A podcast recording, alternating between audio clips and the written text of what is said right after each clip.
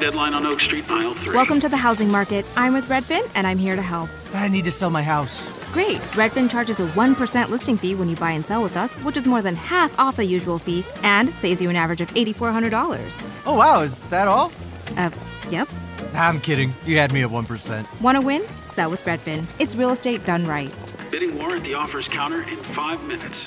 Average savings is Redfin refund plus 1% listing fee, subject to minimums. Not available in all areas. Learn more at redfin.com. Salve, salve, viajantes, sejam bem-vindos! Apertem os cintos, pois estamos indo para Vênus. Com quem? Com Sintra. É. Rodrigo Sintra aqui hoje para falar sobre cabelo, sobre saúde, sobre beleza, com o profissional da beleza mais seguido nas plataformas digitais do mundo.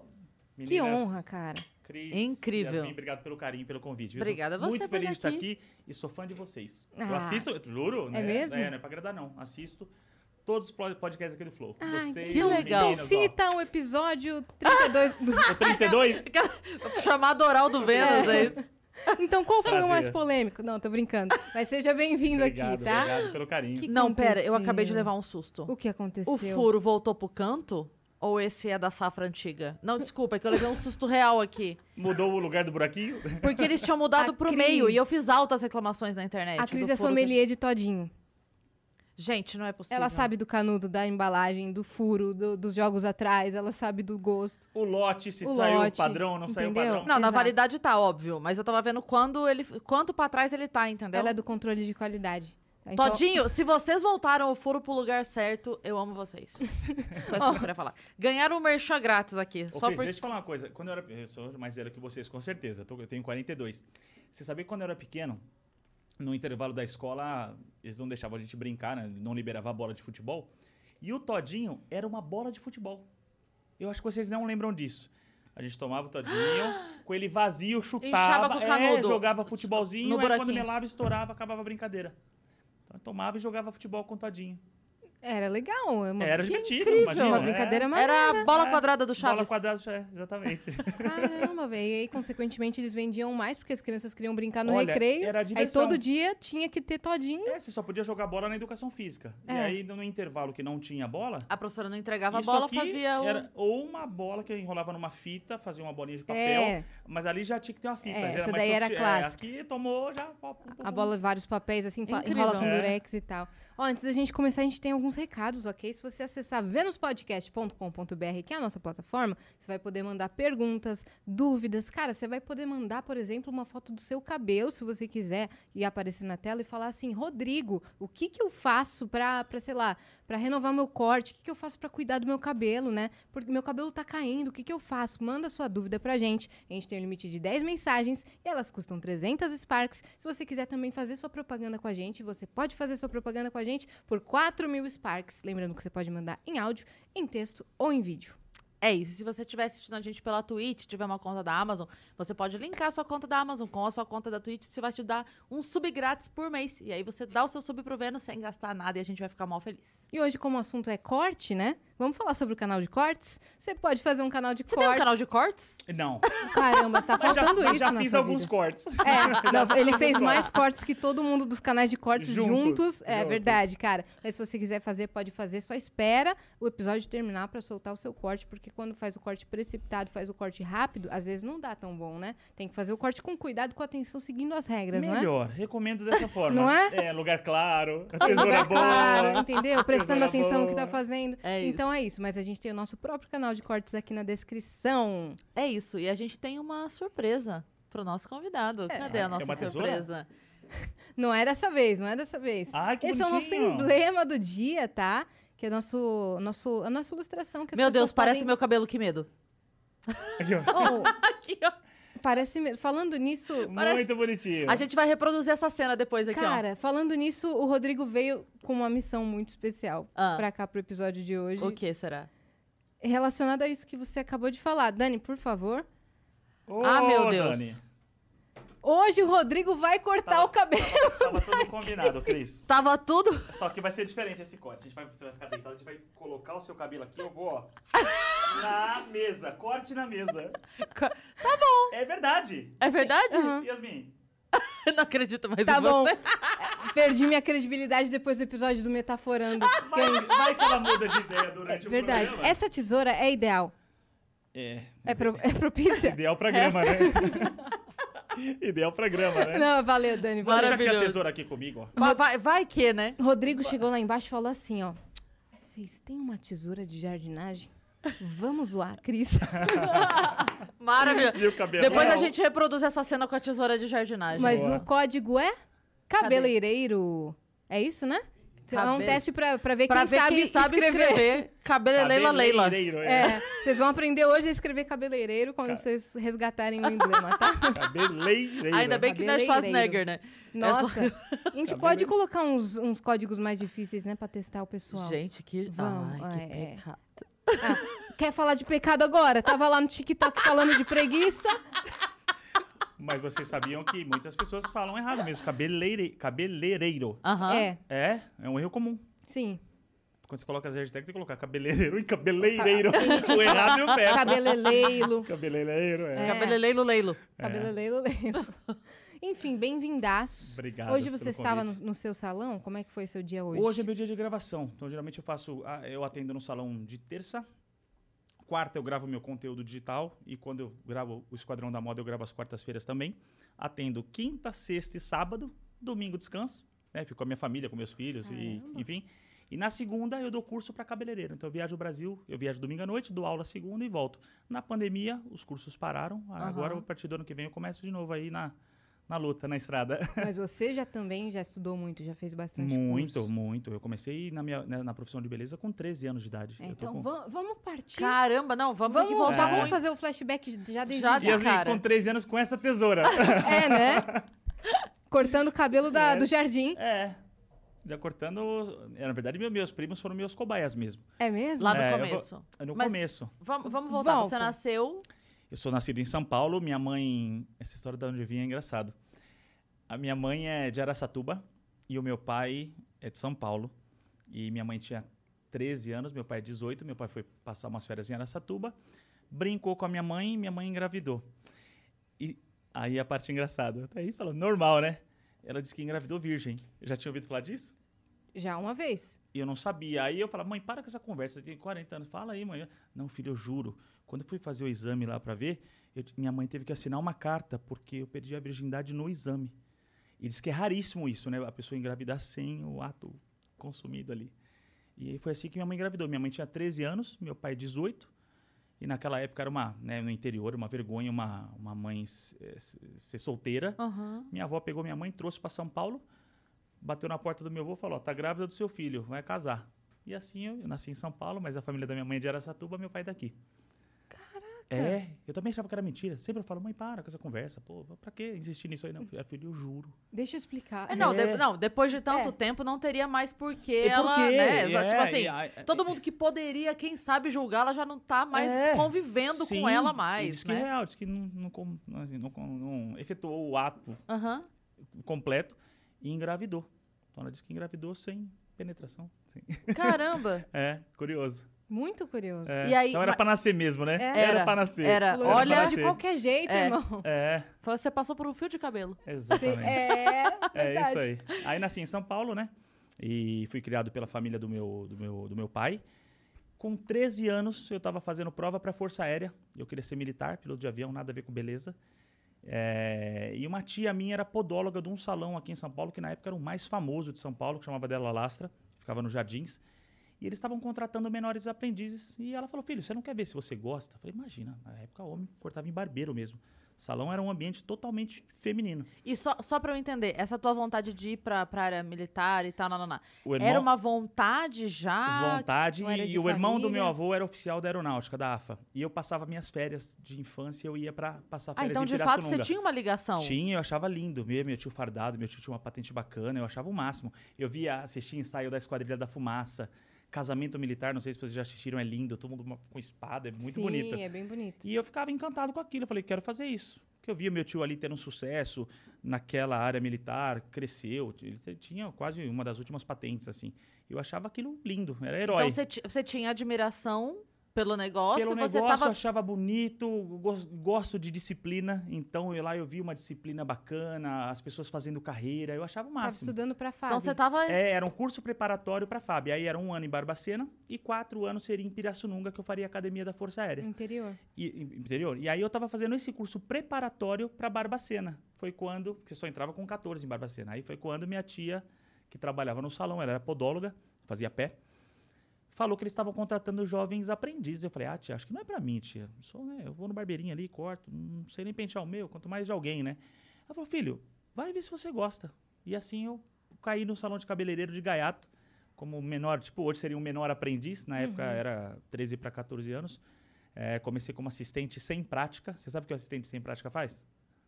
O quê? Varre o chão depois que alguém Varre corta. chão, limpa cabelo, pega a revista e dá tchau. E sorri. En- Entrega alguma coisa, coloca o É. secador na tomada. Chega a cliente, você acompanha pra pôr roupão, aí você leva na cadeira, vê se ela quer uma revista, é, um café. Aí quando o cabeleireiro chega ali, domina a situação, corta, você, você tira ali, varre o chão, tira e acompanha a cliente pra dar tchau. Era isso. Aí devagarinho eu comecei. Comecei a aprender a lavar cabelo. A, A primeira coisa foi lavar. Primeira coisa, lavatório. Salão de beleza sempre é o lavatório, é o primeiro passo. Então, onde você aprende a lavar, fazer tratamento, saber como esfregar da forma correta, que muita gente não sabe. Você sabia que tem jeito de esfregar cabelo? Eu sabia que tem, só Tem? que eu não sigo. É Com verdade. certeza eu não sigo Quando você lava certo. o cabelo massageando, você estimula a oleosidade. Então, mulheres que têm o couro cabeludo seco, é bacana você lavar massageando. Quem tem couro cabeludo oleoso, é melhor esfregar. Então, todos esses passos da onde você lavar a posição, a forma correta de aplicar um condicionador, um tratamento, enxaguar. Aí você aprendeu a parte de lavatório, aí você vai para a bancada, que é aprender a escovar cabelo, fazer escova lisa, fazer escova ondulada. Depois você aprende a fazer cor, e por último, você aprende a cortar. E o dono desse salão era um espanhol catalão, chamava Rafael. E por ser um salão que na época era super renomado, para você ser cabeleireiro lá, você tinha que fazer um curso de um ano em Barcelona, na Espanha. Eita! É, era um negócio super seleto, assim. Eram 12 meses de curso. A gente, tá- a gente tá com os convidados essa semana, né? Só os É internacionais. que ontem veio o Márcio Balas, que estu- que estudou três anos pra ser palhaço, fora Olha do que- Brasil. Pr- Primeiro E nos agora- Estados Unidos, depois na França. É. É, E aí agora, tipo, foi sair do Brasil pra fazer curso de cabeleireiro. Sim, na época era o me- tinha dois cursos que eram os melhores assim do mundo na época. Um era em Barcelona, que era o Instituto Longueiras, e um em Londres, que é o Tonengai. Eram duas redes assim mundiais onde formavam cabeleireiros. E por o dono desse salão ser em espanhol, ele dava preferência que você fosse para Barcelona. Barcelona. E ali, e, é, minha família não tinha tanta grana, minha mãe foi mãe jovem, depois separou do meu pai, enfim. E aí eu juntei a grana, dos 13 aos 18, 19, juntei o dinheiro todo, porque eu sabia que chegava lá eu ia ter que ter a grana, senão eu ia ficar de assistente a vida toda. Dos 13 aos 19, você juntou. juntei. Mas peraí, naquele momento, então, você já, já abriu mão de fazer o outro Quando curso. eu entrei, vi que eu gostei, falei, vou fazer isso aqui. Então, quando eu entrei lá, vi que eu tinha um jeitinho. As pessoas falavam, você tem jeito, você tem jeito. Eu falei, tem jeito? Sério? Aí comecei a ficar feliz. E aí eu comecei a aprender, comecei a aprender, vi que, que eu tinha uma habilidade ali que nem eu sabia que tinha, porque se você falasse pra mim com Que 13, loucura. eu te falaria tudo, jogador, eh, aviador, tudo, menos cabeleireiro. E com 14 eu tava no salão lá com as clientes lavando o cabelo. Uhum. E cogitando ir pra Barcelona fazer É, aí curso. quando eu entendi o caminho, Aham. eu sabia que faculdade não ia ter grana. Minha mãe não tinha condição financeira, minha mãe, tadinha, trabalhava em dois empregos para pagar ali o aluguel, comida e, enfim, male male. Separou do meu pai, óbvio, casaram obrigados, acabou separando, minha mãe pagou- não tinha família, passou uma dificuldade maior. Então, assim, eu quando comecei a trabalhar, metade da minha renda mesmo era para ajudar minha mãe. É, em casa, com as coisas básicas, né? Comida, conta de luz, e, assim, o básico para sobreviver, era só eu e ela. E a outra parte ali eu guardava, porque eu sabia que quando eu fizesse 18, 19 anos, ou eu ia para Espanha fazer um curso, se eu quisesse avançar dali, ou ali eu ia ficar até 30, 40. E aí eu juntei essa grana. Quando eu tinha 19 anos, Mas com 19 você já tava cortando, não? não, aí com 19 eu já fazia todo o processo. Aí Ah, eu já tá. sabia. Aí vem a brincadeira da tesourona. Porque eu já fazia a parte de lavatório, já sabia fazer cor de cabelo. E cortar, eu cortava as cobaias na minha casa. Então eu já tinha minha tesourinha, tudo. Aí comecei a cortar os primos, os tios, os vizinhos. A gente brincou de lugar claro. Eu lembrei que às vezes cortava cabelo de primo no quintal, meio anoi- anoitecendo, sabe? Com a luz ruim. Aham. E ali eu já comecei a treinar Fazer corte. aquele corte que vira o cabelo pra frente e corta assim pra cortar. vir repicado. Isso é uma técnica. Você sabia? Chama contrapelo. Que volta. Quem criou essa técnica foi esse espanhol, Você tá brincando? O Lhongueiras, onde ele revolucionou o mercado? Antigamente, as pessoas para cortar um cabelo demorava uma hora para cortar um cabelo. E o Longueiras, ele criou inclinações de cabelo que com poucas tesouradas você chega num resultado. E perfeito. Então aquela técnica de contrapelo que você faz o tudo. rabo e corta, ele já cai repicado perfeito. Mas não é que o corte fica perfeito. Aí depois você tem que ajustar a base. E uma pessoa em casa é difícil ajustar a base. Mas o repicado, ele fica perfeito. Aí a única coisa que ela pode errar, Rodrigo, qual que é o risco disso? Cortar próximo. Aí vai ficar com Aham. então tem um risco. Mas é isso que é mais ou menos isso que o Longueiras ensina. Então, assim, revolucionou, porque um cabeleireiro que antes ele cortava o cabelo em uma hora, essa técnica permitiu que em uma hora eu cortasse cinco cabelos. Sim. Fez o cabeleireiro ganhar mais. Então, num dia que você cortava, sei lá, oito cabelos no dia, hoje eu corto 32 cabelos num dia e E corto. foi esse espanhol que desenvolveu Esse a técnica. desenvolveu. Incrível. E aí, você foi pra Barcelona Fui ou pra você Barcelona. foi pra Londres? Não, aí fui pra Barcelona, fui Ah. lá, fiz o curso do Longueiras, me formei e voltei no Brasil, pro Brasil. Aí voltei como cabeleireiro. Aí eu era o cabeleireiro mais novo da rede do Della Lastra, eu era o cabeleireiro mais jovem, mas voltei mais duro do que eu fui, né? Porque toda a economia minha foi lá, enfim. Mas como é que foi estudar lá? Foi incrível, apesar que, assim, por eu ter ido numa situação financeira mais difícil, eh, foi tudo muito contadinho. Então, eu falo que, assim, foi um ano... A pessoa fala, pô, você morou em Barcelona, que tesão, você não viajou a Europa inteira, você estava ali. Mas a minha verba foi muito limitada a morar, comer e estudar. O tanto que eles sabiam da minha situação lá, que eu- o esforço que eu estava fazendo para estar lá, eu, os salões do Leongueiras me arrumavam estágios de domingo, porque aí eu ganhava gorjeta. Uhum. Então não era, nem, nem me pagavam, mas eles me davam acesso a ir num salão sábado para eu poder ajudar ali e eles me davam gorjeta e aquela gorjeta ali me ajudou a me manter também ali com um pouco ma- mais de, mais de conforto. Que bacana eles terem tido essa sensibilidade é, também, né? É, e aí eles é, lá um ano no lugar, né? Então as É. pessoas conheciam, você conversava bastante, o esforço que eu estava fazendo, expliquei, puxa, o salão como espanhol. Eu aprendi, só que na época eu tinha 19, né? Hoje eu com 42. Cada vez que eu, eu não falo espanhol todos os dias. Então, cada vez que eu viajo para um lugar de língua espanhola, eu falo que, que tô, meu espanhol tá pior e o portunhol tá melhor, né? Volta aos poucos, né? E com uma semana você já É, com começa. O ouvido semana. você não, não perde, mas o falar, sai umas palavras que você fala, não, você fala, não existe. Essa palavra não existe. Meu Deus, eu já morei aqui, senhor. É, é. E foi assim, aí voltei, me formei, graças a Deus voltei pro Brasil, mão na frente e outra atrás, mas eu tinha um conhecimento que poucas pessoas tinham, que é essa técnica. Uhum. E era algo que poucos. Hoje viajar para fora tá mais acessível, mesmo que o dólar tá 5,50. Você vai numa agência, parcela em 15 vezes. Antigamente, há 20 anos atrás, você ir para fora era rico que ia para fora. Sim. Era muito caro, não era o preço que é hoje que você parcela e ok. Então era realmente uma economia, assim, o que eu juntei foi para certinho para lá. Tanto que eu assim, sempre fui muito ju- ajuizado com grana, porque eu já desde pequenininho já estava acostumado. Pô, Sim. ganha guarda. Ah, guarda. Sim. Então, enfim.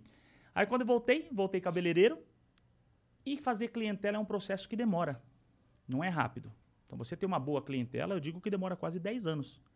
10 anos trabalhando direito, num salão, fazendo um bom trabalho, cativando os clientes. Em 10 anos você tem uma boa carteira, carteira de cliente. E naquela época eu falei, poxa, preciso ganhar uma grana mais rápido. Esperar 10 anos eu tô ferrado. Aí o que, que eu comecei a fazer? O salão fechava de domingo.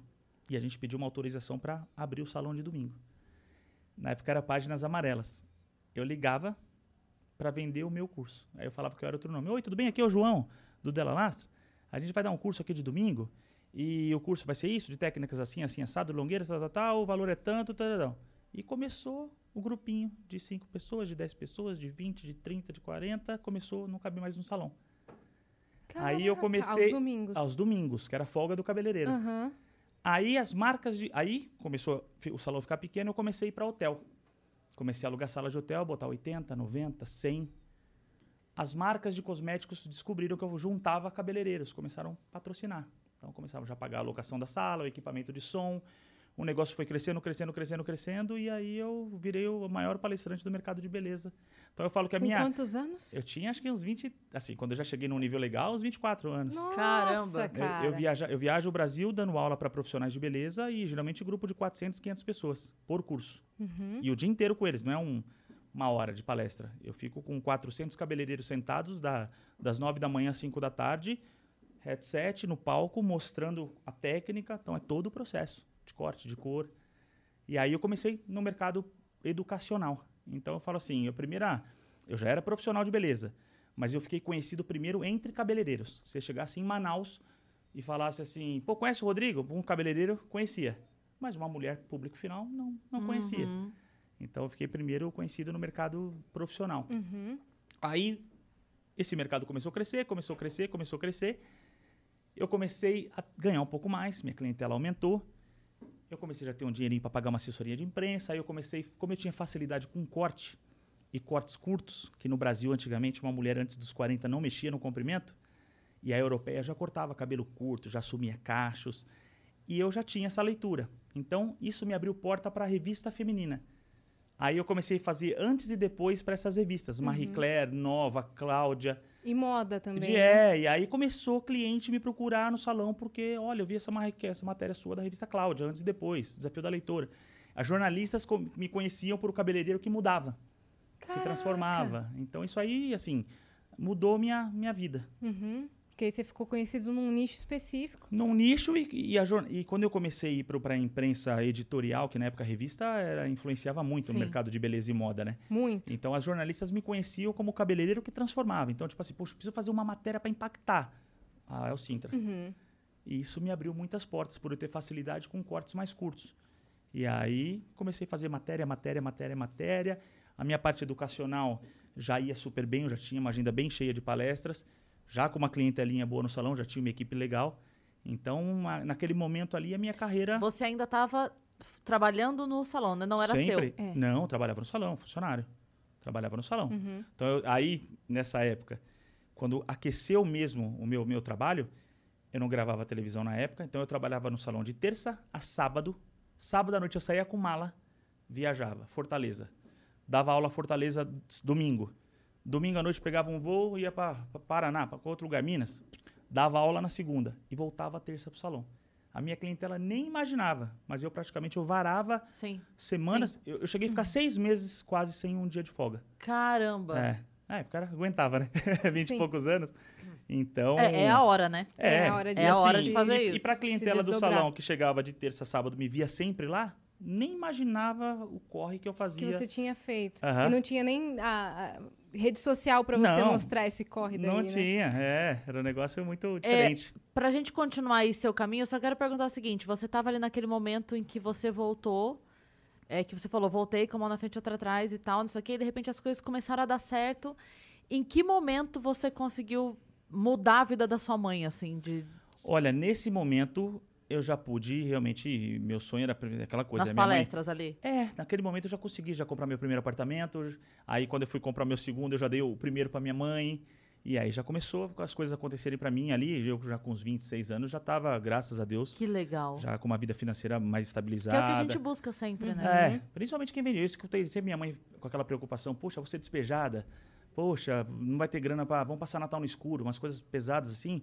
E aí você, primeira coisa que você quer é mudar a vida da, da tua família, né? Sim. Então é, foi o que me motivou. Foi pra então, uma outra é, realidade. Foi pra Legal. outra realidade, é. Nossa, caraca. E aí, então, vamos voltar. Você tava nesse corre aí, de Certo. segunda a segunda, sem parar, durante seis meses, pá, pá, pá, pá. E aí? Que momento você deu, você, A- a você virada deu da tilt, chave- foi parar no hospital, que não, não, Não, dormia? naquela época era novo, aguentava tudo. Eu ia de manhã pra academia ainda. É, não, aquela época era sucesso. E aí, a virada da chave na minha carreira. Então, assim, ali eu tava já com uma clientela boa. Então, as clientes que cortavam comigo já me conheciam, né? Eram minhas clientes. Já tinha uma equipe com quatro ou cinco, na época, assistentes. Então, naquela época, eu devia atender, sei lá, umas, umas 15, 20 clientes por dia. Então, ou seja, já, já tinha um bom faturamento em salão de luxo, o valor é caro. Então, já, já tinha uma renda boa.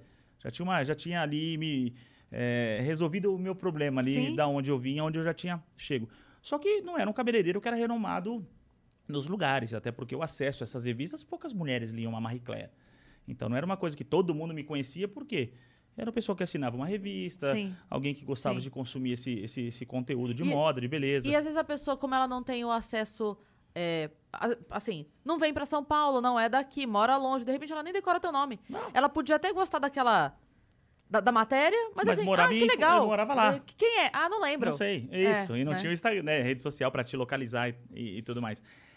E aí começou, mas ali eu já estava com uma vida diferente. Ali eu já estava bem posicionado, já tinha um faturamento bom, uma equipe boa, uma clientela bacana, já já estava com uma vida muito mais confortável assim, para minha vida e para com a minha mãe, com a minha, com a minha família, meus avós. E aí chegou um momento que foi muito legal porque foi quando eu fui para TV. Que muita gente imagina que eu comecei no SBT. No SBT eu fiquei 11 anos, né? Tô 11 anos no Esquadrão da Moda, mas eu comecei na Bandeirantes. Como foi esse convite? É, isso foi um negócio de Deus mesmo, porque o meu pai, ele faleceu, ele tinha 38 anos, depressão, Novo. mal, Deus. começou a beber, misturou remédio com bebida, enfim. Meu pai teve um AVC com 38 anos e por depressão. E eu lembro que um dia eu estava passando, já apiando os canais na televisão, antes de ir para academia, na- aí passou na Band, o programa Dia a Dia estava falando sobre depressão. E eu lembrei do meu pai. Falei, cara, falou de uma mulher que estava com uma raiz assim gigante, passando um problema. Lembrei do meu pai na hora. Eu falei, puta, que merda, meu. Me deu um negócio de mandar um e-mail para a mulher.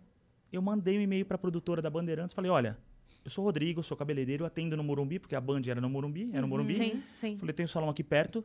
Eu vi uma moça, lembrei do meu pai, contei brevemente a história do meu pai. Eu falei assim: manda ela ir no salão que eu vou arrumar o cabelo dela. Ah, que É. incrível.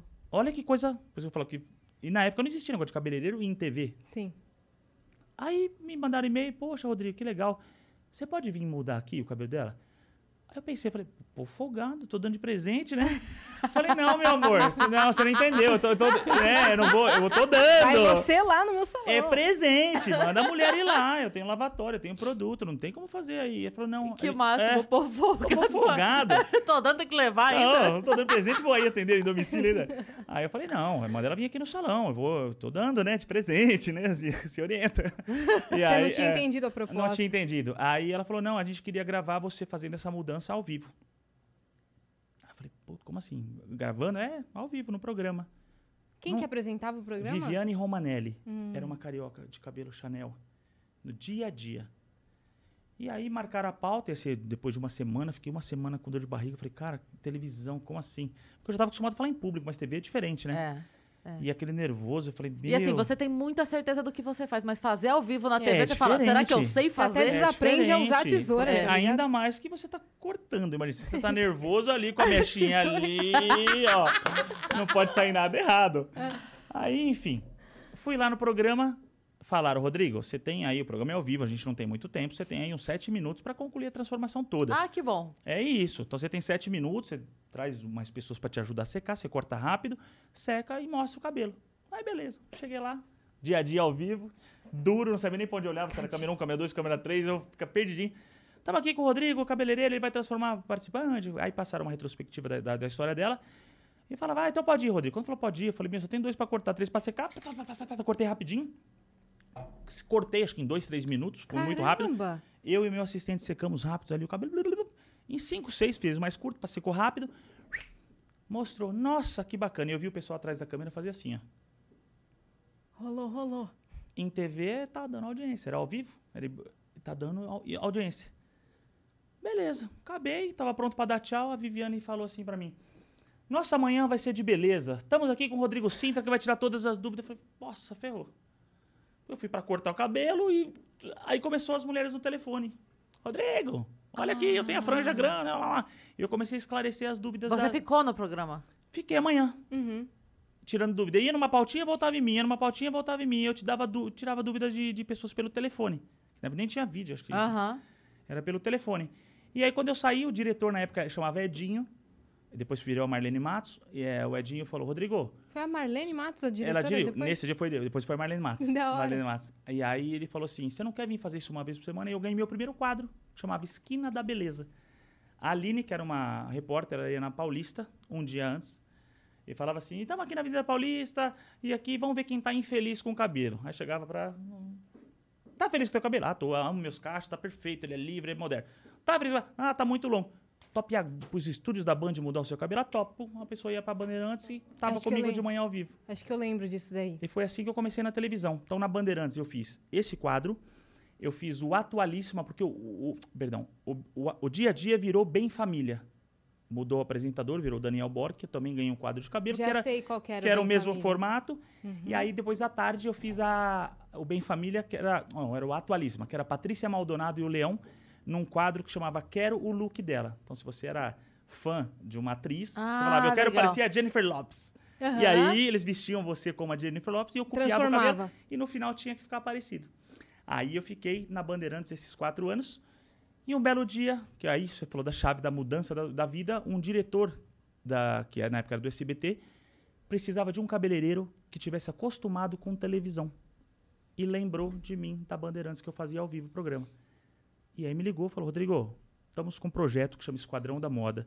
É um reality da BBC de Londres, tem a versão americana e vai começar a ter a versão brasileira no canal aberto.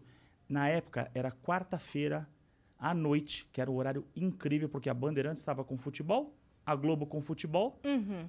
o canal aberto só tinha, não tinha quase internet, então tava todo mundo na televisão, a audiência bombava. Sim, lá em casa Bombava. É, e aí eu comecei a fazer o Esquadrão da Moda. E ali foi a virada de chave da minha carreira, de eu ver minha agenda dar dois meses de espera. Surreal. De eu olhar assim, isso assim, eu com uma equipe com, eu tenho 13 ou 14 coloristas comigo hoje, de eu ver uma agenda da- sem brincadeira. Eu achava que nem era impossível. Se ligar no salão, quero marcar meu corte, daqui 60 dias. Assim. E ali eu vi uma chave mudar pra mim que eu falei, nunca imaginei. Mas você vê, coisas boas te trazem Oh, we could, we could fly. This is your summer. That means Six Flags and the taste of an ice cold Coca Cola. We're talking thrilling coasters, delicious burgers, real moments together, and this. Coke is summer refreshment when you need it most, so you can hop on another ride or race down a slide at the water park. Six Flags and Coca Cola. Come make it yours. Visit sixflags.com slash Coke to save up to $20 on passes, plus daily tickets starting at $34.99. outras coisas para administrar. A iniciativa foi sua de mandar o e-mail, né?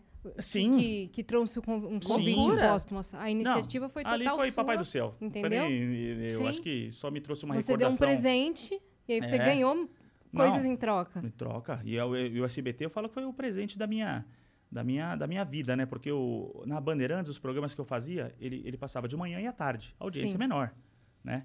Quando você fala de horário nobre, quarta-noite, eh, na época que quase não tinha internet, tava todo mundo na televisão. Não, Uhum. Não. tinha Netflix, não É. tinha internet, não tinha nada, Não, era e, TV. e SBT era, era su- nesse horário era Super Nani e Esquadrão da Moda. O Nani passa... era o Nani, aí começou o Esquadrão. É, aí tinha à noite, na sexta-feira, eles tinham o 10 anos mais jovem também. 10 anos mais E você vê jovem, que é o depois virou o quadro da Eliana. Os 10 anos mais jovens ficou no ar seis meses só. O Esquadrão da Moda ficou 11 anos. O Brasil é o país onde o formato ficou mais tempo no mundo. Então, Caramba! é, então acho que a- Porque, você acha que é porque a Squad funcionou? eu acho que funcionou. Eu acho que a mulher se identificou. É o que você falou de dicas. Então a gente trouxe um, por mais que o, o reality ele tenha um formato, você não pode mudar um formato de um reality, mas a gente abrasileirou. Sim. Então, é, dava uma dica no lavatório. Na hora de secar o cabelo, eu explicava alguma coisa. Na hora de falar do corte que eu ia fazer, eu falava de visagismo. Então, as- acho que as mulheres começaram a, a ser- Tanto que o pico da audiência do Esquadrão da Moda era cabelo e maquiagem. Uhum, Sim. Na grande maioria do. do- do- Era do- você e a... Eu e a Vanessa Rosan. a Van- Ela mesma, A Vanessa. Vanessa Rosan. Eu lembro que eu gostava da parte de vocês mesmo. É, e a audiência super bem. E super bem na, na parte de cabelo e maquiagem. Então, acho que isso que fez o sucesso do programa e as pessoas verem a felicidade da outra, né? Porque hoje você pega em televisão, você tem o quê? Reality de culinária, várias coisas de comida, disputas de comidas Sim. evers, e reformas, né? De, de casa, isso em canal aberto, canal fechado. Então, de makeover, hoje, se você for ver no, na televisão brasileira, não tem. Tem Eliana tem um quadro lá, mas não tem um programa de makeover. O esquadrão. É, é. O Esquadrão foi, foi esse, né? não, Não, agora precisamos falar dos memes de Esquadrão da Ai, Moda. A gente não pode passar por esse assunto assim, né? O famoso meme, cara, a gente não podia deixar de perguntar. A gente tem que falar Vocês disso. Da têm ele mulher. aí? Não. Ai. Não. Fi, coloca assim. Coloca assim no YouTube. É Esquadrão da Moda ou Rodrigo Sintra, é, meme, não gostei do corte, uma É, coisa assim, É, ou isso, boa. né? Ou meme, ou você pode colocar, tipo assim. é, O nome da, da participante chamava Lilian. Eu acho que eu nunca vi você falar sobre isso. A gente nunca viu você falar. Você sabia que não? O que eu falei, no início, o, até o Google Gloss. Ela, Ela. mesma. E aí, gostou? Ah, diferente, né? Ó a cara dela, ficou brava. Nossa, ficou brava. Ficou brava. Tá mas eu- parecendo uma peruca, meu é, cabelo. Uma peruca. Ela falou assim: Capacete. olha a cara de feliz aí. Eu falei, vou fazer, moça. É. Olha o cabelo. Ó, esse é o antes, hein? É. Beleza, sabia? e passa lá pro meio, fi. Vai pro, pra, pra parte que Vai ela... pro meio a hora que eu saio correndo. Com essa tesoura aqui, ó. Olha, ele tingiu, né, o cabelo dela. É. Aquela Que já tá, tava. sem, tá sem áudio, né? Não, aquela já tava possuída da vida. A hora que você mostra? Não, Não, volta, até, volta aqui um ela foi pouco. fofinha. Até aqui, tipo, quando cortou, ela tava fofinha até aí. Ela não é. ai, ai, tá diferente, porque realmente, né? A mulher ficou. Ela, ela era muito loira. É. E. Ai, É, não é. sei se gostei. Vocês querem que coloque o áudio? Eu quero, por Tá. favor. Vai ser na. É um trechinho TV, tá? rápido, tá bom. É. Pode botar baixinho, só pra gente ir entendendo aqui. Peraí. Ah, tá aqui o controle, ó. Vem pra mim daí. Aí ela foi o momento que ela viu a primeira vez. Nossa, mas ficou tão legal. Não, mas vou te Ficou mostrar o bom. antes. Aí você vai cair pra trás. Porque geralmente quando viralizou esse M, eles mostram só esse depois. É, é, e o que Aí. que acontece? É, vou mostrar depois. Eu, tô, eu trouxe. a- Aí tinha o merchandising, né? Que dava o presente pra mulher. Ela já queria me bater. É. Aqui é. Ah, ah, obrigado, que- obrigado, querido. Olha a cara dela. Um prazer enorme. Não, não estou. Que vai vir um outro cabelo agora muito mais saudável. obrigada. Imagina, obrigada a você. Fica t- Meu Deus! Nos bastidores do programa, Lilian resolve falar a verdade sobre o seu novo cabelo. Deixa eu ficar um pouco aqui na minha, já vou ver o que eu faço. Pensar. Eu não quero falar agora e acabou. Eu não vou falar agora. Eu vou falar dentro do meu momento, dentro do... Eu nem sei se eu quero que esse, esse programa vai pro ar com esse cabelo horroroso que eu tô. É minha imagem, meu amor. É a minha imagem que eu tô vendendo. Que ficou horroroso. Ficou muito feio. Eu não ligo de cor de cabelo. Mas eu fui muito clara quanto ao comprimento. Então, eu achei assim que o programa não, não me respeitou ne- nesse momento em relação ao que eu penso para minha vida. Cabelo, corte, peruca. Até esse meme ficou como tia peruca. Ah, Aliás, caramba. A tia peruca. ontem, porque eu sou uma pessoa jovem mesmo e de repente ontem eu me Isso tudo você não tava numas sabendo? Nessa Tava, hora. Tava, porque quando termina a gravação, a participante vai pra um lado, você vai pro outro. Como é um reality, de verdade, não tem nada combinado. Eu chego, eu vou pra um camarim, a participante vai pro camarim e eu conheço ela na cadeira. Uhum. Real, não é Você não, combinado. tem, não, você não, não, é não. brifado de nada. Sou o que ela é, o que ela faz e os- o que tá acontecendo. Mas eu encontro na cadeira. É Não a- tem fotinho não, antes. não, mandam. Eles mandam a foto dela do antes. Falam assim: olha, ela tá assim, ela trabalha com isso, tá com o cabelo assim, assim, assim, assado. é, ela topa isso, não topa isso. Só que o que acontece? Quando a pessoa é abordada no Esquadrão da Moda, ela sabe. Ó, você vai ganhar um makeover. Ele queria o, an o antes do Eu tenho, eu tenho, ah, que eu você vou tem? mostrar, é. Manda, manda pra Dani. Deixa eu mandar aqui. a gente põe Você no- consegue mandar pra Eu ele? Não, não sem tá nesse vídeo, então, né? Não, não, Não. Ele, tem, ele tem imagens exclusivas. É, só o celular, gente, não repare que ele tá quebradinho. Não sei Manda- se- Ah, Ó, Manda pra, manda pra ele que ele manda pra o Dani. Ricardinho, deixa eu mandar aqui pro boa, Ricardinho. manda pro Ricardinho. Que daí ele Isso. manda pra Dani e a gente bota no telão. Aí o que que rolou? Vocês sabiam? Aí esse programa foi ao ar. Pô, Mesmo com foi. essa parte. Tudo. Aham. É um depois, ela depois ela autorizou. Autorizou. Aí eu vou explicar a história toda. Ela foi uma fofa. Não foi nada. O pessoal falou, na época na internet, o pessoal falou assim: Sintra, você devia raspar, você devia xingar essa moça. É, e tem uma parte psicológica que eu vou falar pra vocês. Ah, nesse caso, quando o esquadrão começou, teve uma participante que falou assim pra mim: Rodrigo, posso ser sincero? Pra mim ficou uma merda. Falei, acabou minha carreira. Rede Nacional. A mulher fala que o cabelo ficou uma merda. E quando foi pro ar, o que, que aconteceu? Quando eles mostram o antes e depois, o público vê se ficou melhor ou pior. Uhum. E ali o pessoal falou: nossa, a mulher é doida, ficou melhor. E ali eu já perdi um pouco desse receio. Eu falei: meu, as pessoas vão, elas vão ver o antes e depois. No caso da Lilian, ela, quando foi abordada, falaram: você vai mudar cabelo. Então, todo mundo que participou lá, não é um negócio, pô, mas que falta de respeito, você pegou e cortou. A pessoa assina Sim, participar, ó, você vai participar do makeover. Quando uma participante fala assim, não quero mudar, muitas vezes eles nem pegam. Então a pessoa sabe o que vai acontecer durante o programa. No caso da Lilian, o que- quando mostra depois, fala, Sintra, que franja horrorosa, que cabelo, né, enfim. Só que o cabelo dela já estava com uma franja muito curta e ele, você molhava, ele ficava emborrachado. Você sabe o que é cabelo emborrachado? Uhum. É aquele cabelo que você molha ele estica. Era um loiro muito chapado, tipo descoloração meio em casa, assim, sabe? Que apagava ela. né? Apagava o tom de pele e Sim, tudo. E ela sim, era total. psicóloga, se eu não me engano. Aí eu falei, olha, não é nem por questão estética. Esse final desse cabelo aqui tem que sair porque tá. Eu acho que eu mostro. Eu molho e falo assim, tá quebrado, tá quebrando. Então, na verdade, foi mais um corte para remover essas partes mais quebradas, mas em franja. Em frente, ó, é, é o que tava. Escureceu. Mas o escurecimento, você percebe que ó, a cara de saúde de um cabelo mais escuro e pro mais claro. Muito. Né? Muito. Ficou E- muito melhor. É, Bem melhor. Mas E quando o mostra- comprimento nem mexeu quase. Muito, é. Você vê que é pouca coisa. Mas quando mostra só aquele corte, você fala, Rodrigo, aquele corte é um corte bonito? Não. Você cortaria aquela franja daquele tamanho ali? Não, é que na verdade já estava.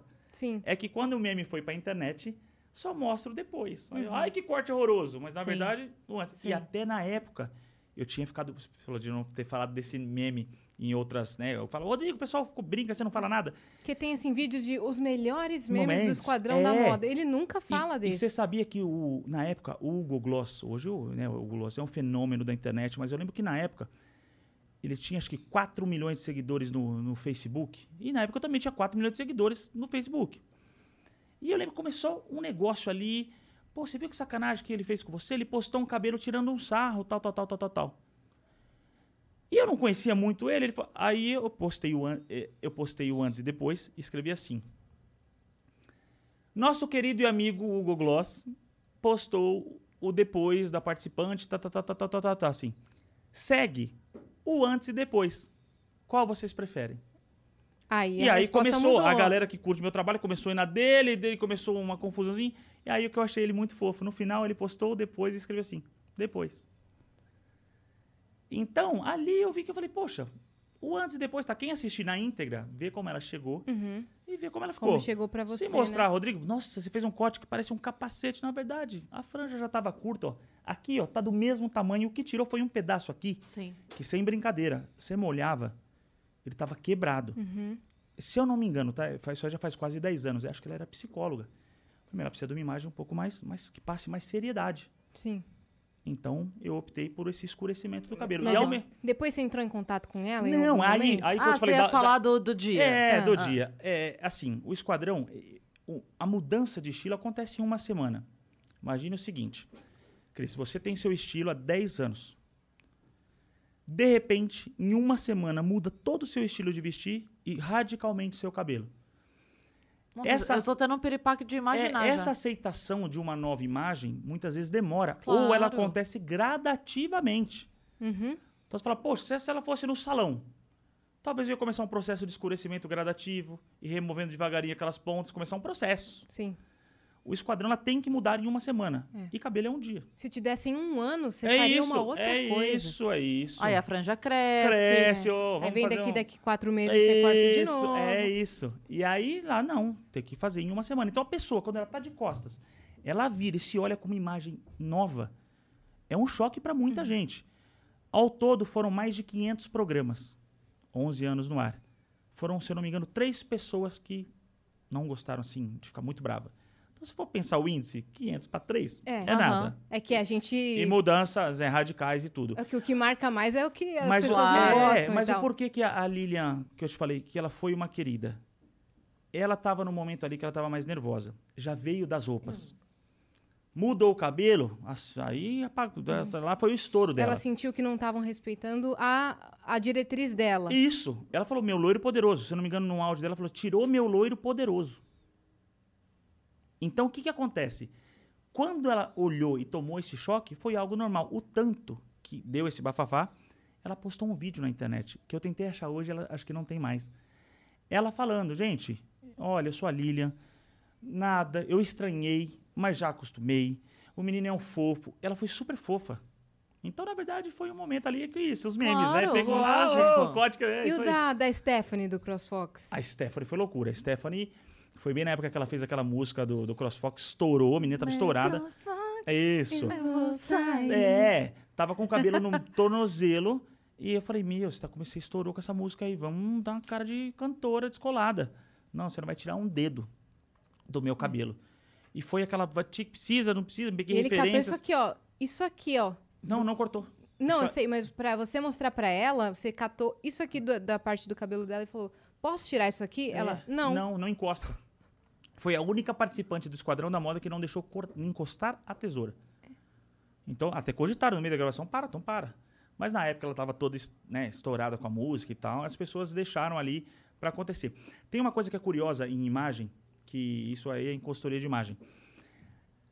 Geralmente, para as mulheres que estão assistindo, geralmente quando você se olha no espelho, você se olha com um negócio que se chama olhar emocional.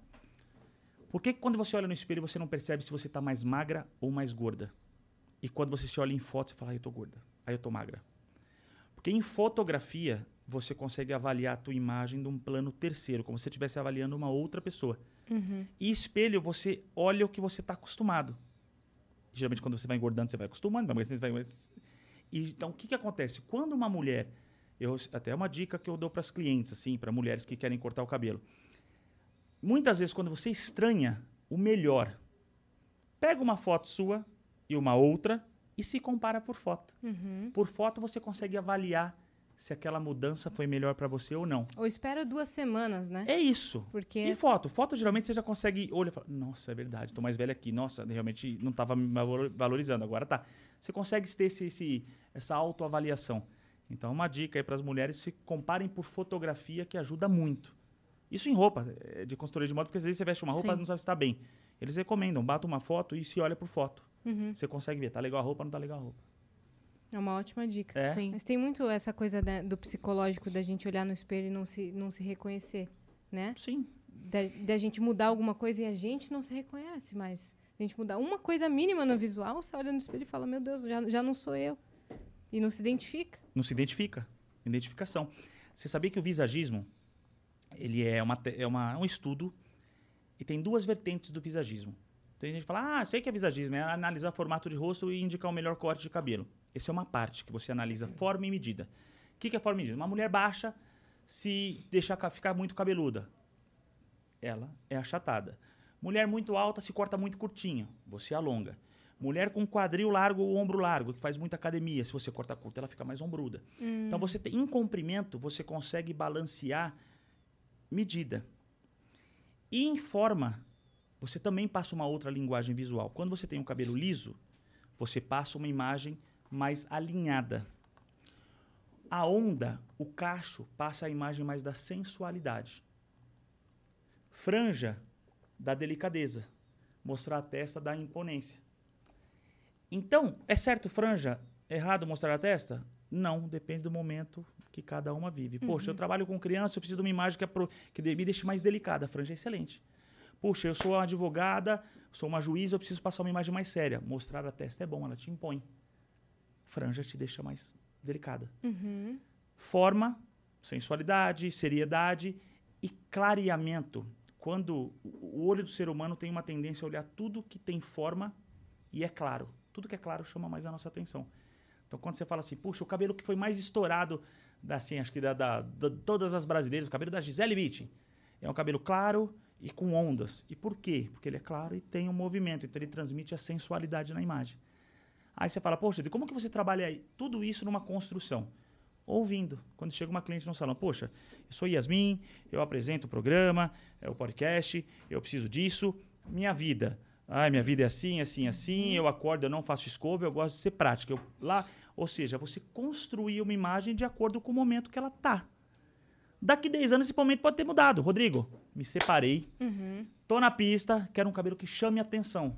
Pode ser um outro cabelo. Então, às vezes, o mesmo cabelos diferentes para a mesma pessoa em momentos diferentes, ele é melhor. Efeito E tem a diferente. técnica da, da coloração pessoal também, né? É, aí, na verdade, chama análise cromática. Análise cromática. É, análise Perdão. cromática é você, você identifica a estação da pele da- das pessoas para saber se o tom favorece ou não. Mas é, geralmente os tons que não favorecem são aqueles tons muito brancos. Uhum. É porque o tom muito branco ele tira a cor. É igual a, a questão da, da transição capilar né, para as mulheres que estão assumindo os brancos. Eu acho que é uma liberdade incrível como os cachos. Eu acho que a pessoa ela tem que ser feliz com o cabelo. O que eu não, não, não, não, assim, não, não fico muito feliz hoje é quando você vê um movimento de vou assumir os cachos. Mas tem mulher que se sente bonito liso. Por que, que você vai criticar? E antigamente era o contrário. Todo mundo ficava liso e criticava quem tinha onda. Sim. Então tem gente falo- que tentou passar pela transição capilar, mas não se adaptou Não se- e parou. E não se sentiu bem. beleza, cara. Isso. Volta Sim. então. O cabelo é de cada um. Então é o que eu falo assim: você quer ter um liso? Tem o melhor liso possível. Você quer ter um cacho? Tem um cacho perfeito. Saudável. Saudável, com um corte bacana. Agora, quem que é o mais importante? Quem gostar do cabelo? Você se sentir bem. Sim. Se olhar no espelho e falar, pô, tô bonita. Sim. Então, eu sou contra essa questão do julgamento de alisamento, cachos e enfim. E agora está na moda essa transição das mulheres assumirem os brancos. Então, tecnicamente falando, puxa, Rodrigo, você acha que envelhece? Tem um, um filme que eu acho que é, mostra muito isso, que é aquele Diabo Veste Prada. A Mary Streep, durante o filme todo, ela tá com maquiagem, sempre com uma escova bacana, um corte curto moderno. E no final do filme, ela tá numa cena que ela tá se separando do marido, e a secretária vai levar uns papéis para ela, e lá você vê uma mulher de 70 anos. 15, 20 anos mais velha do que ela tá durante o filme. Uhum. Você fala, por quê? Por causa do branco? Não. Ausência de cor. Excesso de loiro deixa uma mulher mais velha. O branco também. Por quê? Tira a cor. Uhum. Rodrigo, não quero mais colorir, mas vamos fazer um corte moderninho. Eu vou fazer um olhinho de manhã, vou colocar uma boca com cor. Estilaço. Uhum. Poxa, Ou não vou... platinar e jogar um batonzão vermelho. Batonzão, é, vou fazer um loirão, mas ó, minha rotina é essa. Eu acordo de manhã, eu faço um olhão, faço uma bocona, tô sempre com cor. Sucesso. Uhum. Brinca com acessório colorido, ok. Minha rotina, não, não faço nada, eu sou uma mulher prática. E vai ficar com o cabelo todo platinado? Então, Nesse momento não funciona pra, pra você. aquela pessoa. Aham. E realmente ela vai envelhecer porque vai tirar a cor dela. Tem um lance da, da neurolinguística é, associada ao jeito que você usa o seu cabelo, que eu tava, eu tava agora no salão. Inclusive, o pessoal do Jacques Janine do- da Granja Viana te mandou um abraço. Ah, você mora na granja? Não, mas eu tenho parceria lá. Ah, que legal. Eu É. moro na granja, sou granjeiro. Eles falaram, É. nossa, falaram super bem de você, falaram que você já foi gravar o Esquadrão da Moda lá, né? Sim, fazer sim. o cabelo lá e que você vivia nos corres. Te mandaram um super beijo. tavam Obrigado, super turma felizes. bacana lá. Eu- coincidentemente eu estava lá hoje, não Que foi legal. por, não foi porque ela eu vim te ontem- ver. Ela falou, gente, vocês não sabem, eu tô há um tempão marcada pra ir lá. E não consigo. Foi no, não, foi no mesmo dia. Ela, Olha que ela tava com a data de dia? hoje marcada há muito E tá tempo. super legal o não, cabelo. que viria você aqui. Aí eu falei, caramba, ele vai pensar que eu fiz transformação, que eu fiz uma que eu fiz alguma coisa pra, pra que ele que ele comente, pra não fazer feio pra ele. não. É, não. não, eu só fui ao salão mesmo. Você sabia uma dica que eu vejo assim pra cabelo cacheado que é uma dúvida de muitas mulheres? Cacho, até pra ajudar quem tá fazendo a transição. O liso, você tem um comportamento diferente, você encosta muito no seu cabelo. Então, mulheres que alisaram o cabelo por muito tempo, ou faz escova, tem o hábito de mexer nos fios. O cacho, ele é inimigo de dedo de pente. Por quê? Você Ah. eu faz sou isso bem eu mexo nele o tempo todo. Você sabe por quê? Eu penteio ele toda vez. Ah, No início pode funcionar, mas acredito que no final de dia. sim. já, por quê? Por isso que eu tenho que lavar ele todo dia. Você lava todos os dias. Porque quando eu acordo no dia seguinte já não tá mais do jeito que eu Então eu vou te dar uma queria. dica que você vai Por gostar favor. também. E daí depois eu faço a pergunta da E- E, neurolinguística. assim, ó, por que, que os dedos no, no, pro cacho não é, não é bacana? Você, quando us- a- a- usou um ativador de cacho, finalizou ele, ele está definido, você criou a definição. Se você passa os dedos, além de você tirar a definição do cacho, os fios mais novos que ficam no meio do cabelo levantam e causam o que é o famoso frizz. Então, o ideal do cabelo cacheado é, saiu do banho, aplicou um bom ativador, deixar secar mais natural, Uhum. ou secar com aquele difusor de cabelo, tira o excesso da umidade, do volume que você quiser. E joga a aí, cabeça pra Pra frente. frente, pra trás, se você quiser volumão, acabou a história. Não é bom ficar passando os dedos. Ah, tá. Isso é uma E- dificuldade. E, fitagem? A fitagem. A fitagem é um outro processo. Ah, você tá. vai de um mexe e mexe. É uma coisa um pouco mais elaborada. Aí mas tem também que- que, que fica que super fazer. Mas depois você não passa. os- Depois que secou, que você estilizou o cabelo cacheado, quanto menos mão você passar, mais bonito por mais tempo ele vai ficar. Ah, então me amarrem as mãos, hein? Agora, É. agora uma dúvida, então. Meu cabelo não é liso. Meu cabelo ele é ondulado. E você Eu escova? brinco que ele é uma Ruffles, assim, porque ele é, ele é assim. Ondulado. Ele nem, ele nem enrola e ele também não é liso. Ele tem umas ondas. E eu fico desesperada porque eu tenho agonia. Porque a onda, ela não, ela não tem uma lógica. Ela é assim, né? O teu Aí- cabelo é mais indefinido. Aí parece que tá, e aí de repente tá um tanto liso, aí de um lado ele tem uma ondinha, para começa. Enfim, uma zona. Qual é a melhor maneira de lidar? Porque aí eu não sei se eu boto um, um ativador de cacho pra ele Então, ondular de vez, eu. o- o interessante é, tipo, assim, se o cabelo molhado, provavelmente o profissional ele vai ver a curvatura dele. Que a curvatura é um- uma tabela que ela mostra de várias texturas de cacho, desde o levemente até um bem crespinho. É uma tabela. Então, quando você molha, você consegue visualizar essa tabela de curvatura. Então, provavelmente, o que, que pode estar acontecendo? Por você gostar de cabelo mais longo, o peso está fazendo ele não definir. E aí você tem pontos de, e talvez um corte um pouco Sim. mais curto e mais em camadas, ele dê essa estrutura de onda. Entendi. Mas o que é importante você saber é isso, tipo assim, puxa, me sinto bem com a informação, eu gosto de algo mais polido. Se você algo gosta de algo mais polido, realmente o cabelo é um pouco mais É, eu, eu fui acostumada sempre a ter o cabelo bem comprido, porque meu cabelo é muito pesado, o fio é grosso. Então, ele pesa e ele não arma. Uhum. Então, isso sempre foi uma questão pra mim. Eu já tive cabelo aqui, assim, na adolescência. Mas te deu trabalho. Mas daí ele sobe. É, tem- Então eu- acabou, cresce, porque daí pesa e ele vai pra Acabou. baixo Mas obrigatoriamente. hoje em dia você tem produtos aí super bons de, de alisamento que você consegue fazer um exemplo, um alisamento mais suave, em raiz e meio e deixar as pontas naturais, que as pontas fica bacana ele, com o movimento. Sim. Então às vezes você pode fazer algo só para controlar a raiz e meio, que é a parte que teoricamente é, e aqui embaixo você deixar ali com um pouco mais de balanço. A dica do outro dia do cacho. Hum. Tá com definição, tá com o cabelo bonito. Dormiu. Do dia ama- seguinte. Do dia seguinte. Vai amassar no travesseiro, você vai rolar, enfim, você acorda com o cabelo indisciplinado. Não vai lavar de manhã. Ai, Que já, que você- já é. errei. Não, é, o, assim, o melhor é lavar de manhã. Ah, tá. Mas para quem não lava o cabelo de manhã, sabe borrifador de água? Sim. Você pega o borrifador. Você à noite você lavou, você usou o seu ativador de cacho, tá com ondas, perfeita, saiu lá, foi bonito. Dormiu. No outro dia você olhou no espelho, tá meio amassado num lado.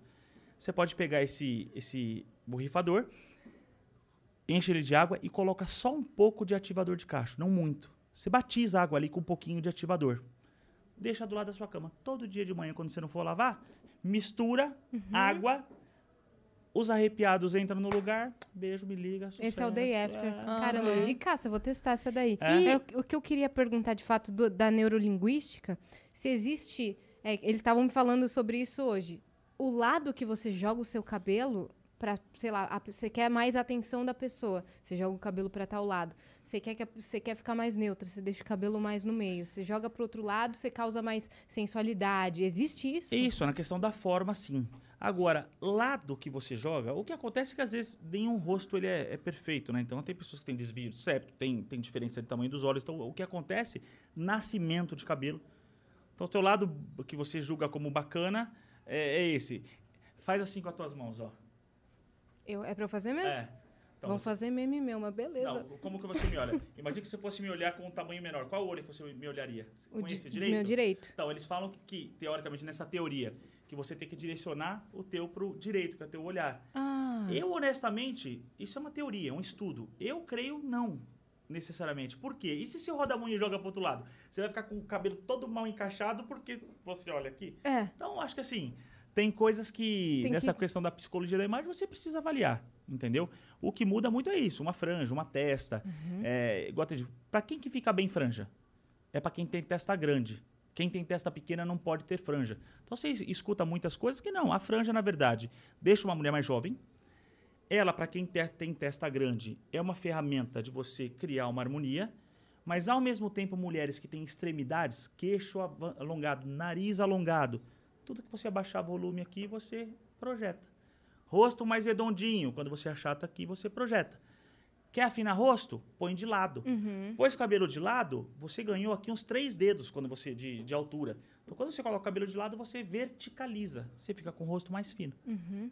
E corte? Qual, qual é o período ideal, assim, de, de cortar, de ir renovando esse corte, de cuidar, para de fato ter um bom crescimento? Porque eu tenho muito problema com, com, com o fato do meu cabelo cair muito e ele tá ficando cada vez mais fino. E Aham. aí eu queria deixar ele maiorzinho, só que eu não quero cortar. Só que ao crescer, Fica fino embaixo. fica fino embaixo. E eu preciso tirar, por exemplo, hoje eu fui tirar as pontas que estavam danificadas.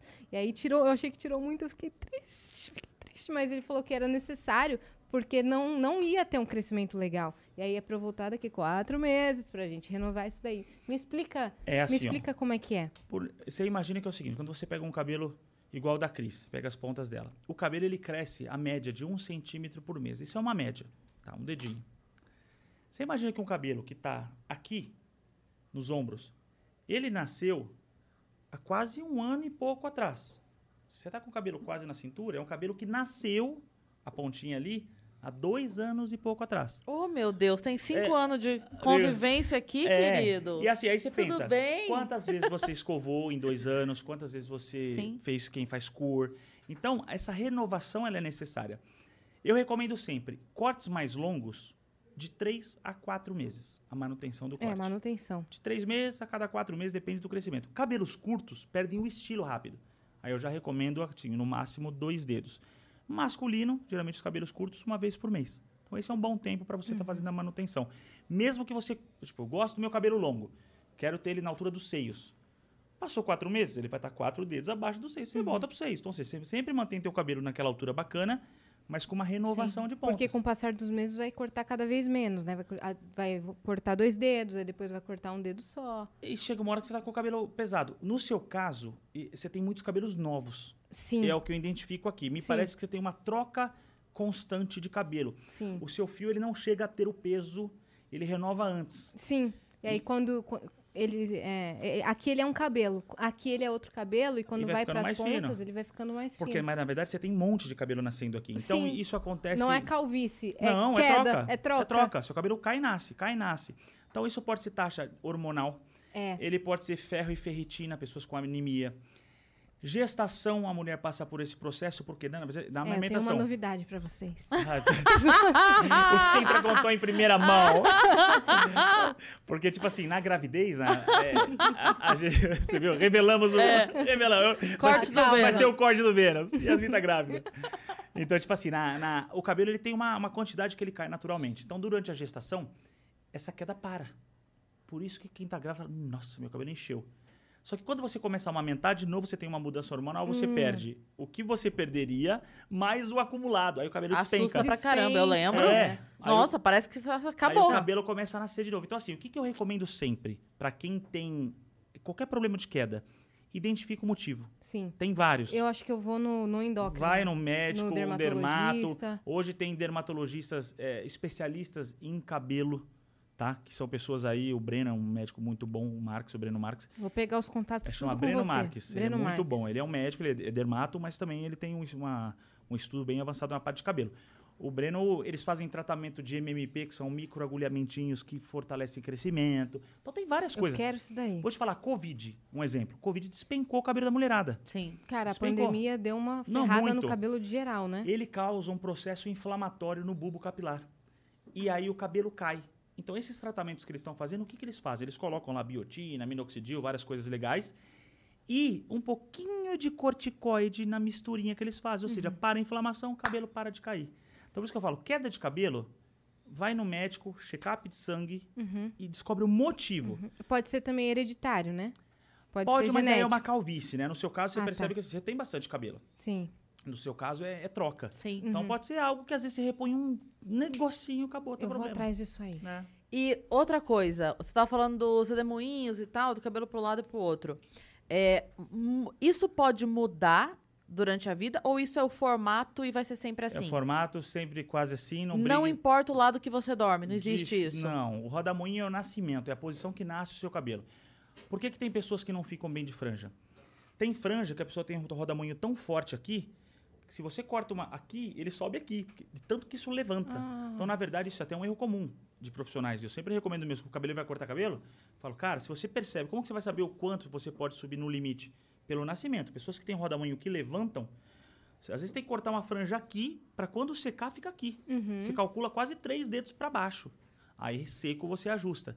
Então, é, nascimento de cabelo muda quando você é nenê.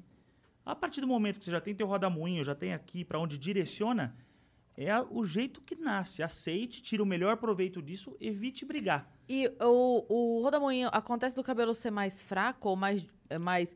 Eu tô perguntando porque, assim, eu tenho uma- um lugar bem aqui, assim, que toda vez que eu vou fazer alguma coisa no cabelo, eu já aviso. Vai fazer escova, chapinha, vou gravar em algum lugar, eu já falo. Tudo que você economizar de tempo no resto, capricha, Capricha. aqui. Uhum. Porque aqui esse lugar- É difícil. Ele não... É assim, ó, o cabelo todo vai aguentar. Aqui, dá três minutos, o cabelo... É, Ele não é- fica. É assim, é, é direcionamento. Então, provavelmente você gosta que ele tenha uma queda de uma forma e ele nasce para outra. Com escova, você consegue ali moldar, porque o calor ele muda a estrutura do cabelo. Mas você imagina isso no dia a dia, uma pessoa que não vai no salão, que... É, não, eu não vou. É, aí o negócio é tipo assim, você explorar o teu cabelo ali. É normal, rodamunha é normal. Frente, aqui. é, meu filho, meu filho tem um rodamunha aqui super forte. Eu tenho que deixar o cabelo dele às vezes, olha que coisa curiosa. Do meu filho, eu faço o corte dele e deixo aqui um pouquinho maior para ele ter peso, porque senão levanta o cabelo dele. É aquele meio grossão assim, meio liso, ele arrepia. Uhum. E o fio Então- de cabelo de criança é bem mais frágil, né? Ou depende, depende. Você vê, oriental tem cabelo já sempre, desde criança, é um cabelo forte. não? Uhum. No México, uma vez eu, eu cortava o cabelo, acho que era do vice-presidente de uma. Da Pepsi, se não me engano. Ou da Fenza, não me, não me recordo. E ele chegou no salão com um bebê pra raspar. Passa máquina zero. Eu falei, você vai passar máquina zero no bebê? Tinha uns 4, 5 meses. Ele falou, é. Lá no México a gente faz muito isso. O nenê, a gente passa a máquina zero pro cabelo vir muito forte. É meio uma coisa que eles falam que é meio Uhum. culturalzão deles lá, daquela região que ele morava. Então, raspava o cabelo dos nenês pra ele vir Uhum. mais forte. E, e deve vir mesmo. É, depois né? ele foi embora, né? Ele voltou pro Uhum. México e eu acabei não acompanhando. Mas você vê que era uma família que tinha um cabelo. Então não sei se chega a ter uma interferência, mas era uma coisa que eles acreditavam. E quais são aí as próximas tendências de cortes e de cor? Eu só ia, eu só ia Ah, falar. Não, não, não. Eu só ia sorry. comentar que você tava falando de bebê e tal. Eu lembrei daquele bebê cabeludo que nasceu. Já. Lembra que, que teve um bebê que a foto dele correu a internet toda que era um Tanto bebê cabelo. bem. É, ele é muito, muito, muito, muito cabeludo, assim. O que que é isso? É só. É, Na verdade, aquele cabelo de bebê, geralmente ele cai quase todo, né? Você vê que Uhum. o cabelo ele nasce. Meu filho aconteceu isso. Eu vi que ele. Eu lembro de poucas, assim, que você tá tão emocionado ali no parto, mas eu lembro quando eu vi o meu filho, o que me chamou a atenção foi o cabelinho preto dele. Pretinho, assim. E era muito? E era cabeludinho, Deixa eu era. ver se eu consigo achar esse. É, é que esse daí, ó, Ó, era muito. Nossa. Não, mas esse aí tem bastante cabelo. É. Mas você vê, ele já parece que um. fofo esse É uma bebê. graça, mas é bastante cabelo. Ele tem mais que o normal em quantidade de cabelo. Aí é um Uhum. caso. É uma disfunção e tal. É, talvez uma formação dele, sim, diferente dele, genética, de muito cabelo. Ai, que fofo. Mas é engraçado que parece que a mãe não tem tanto assim, você vê? É. É. É, talvez o pai, alguém puxou de alguém. De alguém. Tinha, tinha um outro pra cá também. Outra coisa que tinha que ver, Olha. se não foi também uma, né, secar o cabelo estilizando pra cima também, né? É. Às vezes pegaram É. essa imagem de uma criança, bota um secador de cima pra baixo, bota um laque. É. Uou! Com cabelão, tadinho. Os truques. É, os truques. Mas Caraca, ó, esse de é. baixo aqui me parece um. Você vê aqui é possível. É. É. Bastante cabelo. Bastante. Você vê, tem crianças que nascem com pouco cabelo. É, é de casa a casa, mas geralmente ele troca. A criança ela tem um cabelo com dois, com três, aí quando ela chega perto dos cinco, seis, já dá uma mudada. E a troca de cor de cabelo de criança? Acontece, Né? É, escurece, sim, clareia. Muita gente nasce loira, depois fica Fica moreno. moreno. O que, E- que, que que rola? Mudança de, de pigmentação. Ah. Igual o cabelo branco. O cabelo branco, por que, que ele é branco? Ele, o nosso organismo para de fabricar melanina em algum momento ali que pigmenta o cabelo. Às vezes é uma mudança nessa pigmentação. Sim. Então acontece, é, é- comum. É possível controlar isso pra criança ou não? Porque tem, tem um mito aí de que a Sasha tenha usado um shampoo tal que quando nasceu e bababá que ela se mantivesse loira. Ah, tem não. essa. Coitada da Sasha, né, Não. gente? Tudo. É, não, mas Todos eu, eu, os tô, mitos- eu tô perguntando É, porque eu já li que- isso. Tem mesmo esse mito, É. mas é que todos os mitos caem em cima da, da Sasha. É, que, que ela não que- tem ah, porque ela- furico, que ela não... Que ela, e o cabelo dela, bababá, e que aí ela usou o shampoo tal. Eu ia falar o shampoo X, que é ótimo, né? Seria, Monange. seria uma ótima. o shampoo X da Xuxa. É, que ela tivesse usado um determinado shampoo que tivesse mantido, lá, lá, lá. É possível isso? Não, não. É, até, Ela é loira mesmo, assim, ó, galera, aceita. É, aceite, aceite, ela é loira e chupa essa. Hashtag só loira mesmo. Exatamente. Mas Ela Xuxa é loira também, Ah, né? Xuxa é loira. Pô, É, Xuxa é gaúcha. não, não, então, é gaúcha, mas- é gaúcha, né? É. Então, mas é que tinha exatamente essa coisa, assim. Internet, gente. Não. Internet, essa Ó, coisa tem, tipo tem assim, ah, pessoas que vão pra praia, tomam sol, o cabelo clareia. Com Sim. sol. Com o sol. O que não existe é tipo assim, shampoozinho de Ever Ever. Esquece, esse Ever Ever teve um amônia ali, se clareou. Ah, eu tenho um produto orgânico Ever Ever que eu passo aqui essa aguinha e vai clarear. Não. Não Tem aqui Tem alguma coisinha que quando bate o sol ele deve dar uma queimada e, Sim, e dar uma sim. clareada. Então, não existe produto milagroso que vai clarear o teu cabelo. É igual eu falo, alisamentos de cabelo, né? É, todo produto de alisamento ele tem uma base química que alisa. Sim. Quando você vê essas promessas, a escova de mel. Gente, eu falo sempre isso pra minha assim, o dia que mel alisar cabelo, essas empresas grandes aí da França comprariam as abelhas do planeta. Não tinha mais nem pra Coitada xarope. das abelhas. Não Sim. tinha mais nem pra fazer xarope. Então você fala que um mel alisa o cabelo. Pô, eu vou comprar um óleo bruto de babosa, vou cortar uma folha e vou passar no meu cabelo. Vai ser igual? Não. O que, que a indústria faz? Ela pega a folha da babosa, ela pega aquele ativo, transforma em cosmético, em nanotecnologia para uma penetração melhor no fio, você tem aquele ativo, só que transformado para penetrar no fio. Uhum. Então você fala assim, poxa, ah, eu prefiro o óleo de coco puro e vou comprar um cosmético que tem óleo de coco? Desculpa. Uma empresa de 100 anos, com os melhores químicos do planeta. Aham. Se fosse melhor assim, Eles venderiam o óleo de o óleo coco. de coco para que mandar né? pra- pra- pra industrializar. Uhum. Aham. E qual que é a diferença daquelas máscaras de, de hidratação? Por que, que elas têm um efeito tão, tão melhor do que shampoo e condicionador? Falando em máscara, deixa, deixa eu dar o presente das Ah, meninas aí, pá. Ah, Cê você acha, tá cê- brincando. Você acha que eu só vim brincar com essa fedorona hoje? Aí sim, cara. Aí, ó. Gente! Gente! Ganhamos! Aí, dá o Lenca pra vocês, meninas. Dá o Oh, Lenca. muito Ó, obrigada. deixa eu dar pra vocês Se aqui. tem uma ó. coisa que eu gosto de ganhar, é, é cosmético, é, é produto de Vocês cabelo. vão adorar. Eu amo. A Olenka é uma marca profissional. A gente Gente. fabrica produto para salão de beleza. Então, são produtos de alta performance. E tem coisa, hein? Tem não é, coisa. Não é o brindezinho, não. Você É coisa que eu- pra caramba. Obrigada, hein, Olenka? Valeu, cara. Meu Deus, eu já amei só Valeu, isso aqui, eu já gente. tinha amado. Olha. Posso dar uma dica de escova? Você falou de escova? Vai. Pente de madeira. Tem gente que fala assim, é o mito. Pente de madeira é melhor. Não é. Eu tenho Prime- pente Eu de tenho madeira. também. Não é melhor. Vou te falar o porquê. Primeiro que a madeira... Não é melhor? Não, a madeira Putz, úmida, errando ela pode tudo, criar, ela pode criar fungos, a madeira úmida. Segundo, ela não tem flexibilidade. Quer ver? Empresta essa escovinha aqui, só pra mostrar pra vocês, ó. Você vê que aqui ela tem uma espuminha e as cerdas são flexíveis, ó. Ou seja, quando um cabelo embaraça, ele tem um movimento que muitas vezes você não quebra. Ah, E a escova de madeira, ela é dura. Se você forçar, você acaba quebrando o cabelo. Outra pergunta, eu falo pra caramba, né? Mas é ótimo. Cara, que é podcast, Por é favor. falo, a máscara, a diferença da máscara e do condicionador, que é uma pergunta bem frequente. Você falou, "Pá, essas máscaras milagrosas. Máscara, às vezes tem na mesma linha, igual essa linha aqui, ó. Você tem o condicionador e você tem uma máscara da mesma linha. O que, que muda da máscara pro condicionador? A máscara, ela tem mais ativo e menos água, por isso que ele é durinho. O condicionador, ele, ele tem mais água, por isso que ele é um pouco mais mole. Então, às vezes, quando você vê uma linha, tipo um Hydra 3, tem shampoo, condicionador e máscara. A máscara, ela tem mais ativos. Então, o que, que a gente geralmente recomenda? Você usou shampoo e condicionador dia a dia. Máscara, uma vez por semana. É. E, E ela é e, o, é o turbão É um ali. boost. É. e ela, é, você vai usar ela ao invés do condicionador ou E- além dele? Não, tem gente que faz o processo, tem gente que gosta de usar condicionador e máscara. Eu recomendo o dia que você for usar máscara, Não não, use precisa, não Boa. precisa. Outra coisa No que... banho também? Ou é pós? Sempre no banho, no banho. Ah, tem um óleo de reparação. Tem, esse aqui é sensacional, de argan e macadâmia, é muito bom. bri- Cara, eu tava precisando vai mesmo. curtir. Muito Nossa, é obrigada. incrível. Ó, esse olhinho, ele vai ajudar a controlar, tipo, no seu caso, os fiozinhos. Tá, Você põe um pouquinho, põe nas mãos quando ele estiver úmido, ele vai dar uma segurada. ótimo. O, você falou da, da... Isso é uma dúvida que as pessoas me perguntam. Quem tem cabelo oleoso deve passar condicionador? Sim, Perguntarei. sim, Pessoa que tem cabelo oleoso. oleoso. Deve Tem gente que acha que não, só vai usar shampoo. O shampoo é um produto de limpeza. O que, que muda de um shampoo? Imagina um detergente, que você lava lá a louça. Sim. O que, que muda de um shampoo bom a um shampoo ruim? A forma que ele limpa. Um limpa agredindo, o outro limpa não agredindo. Uhum. E quando você limpa o cabelo, você cria uma dilatação nos fios.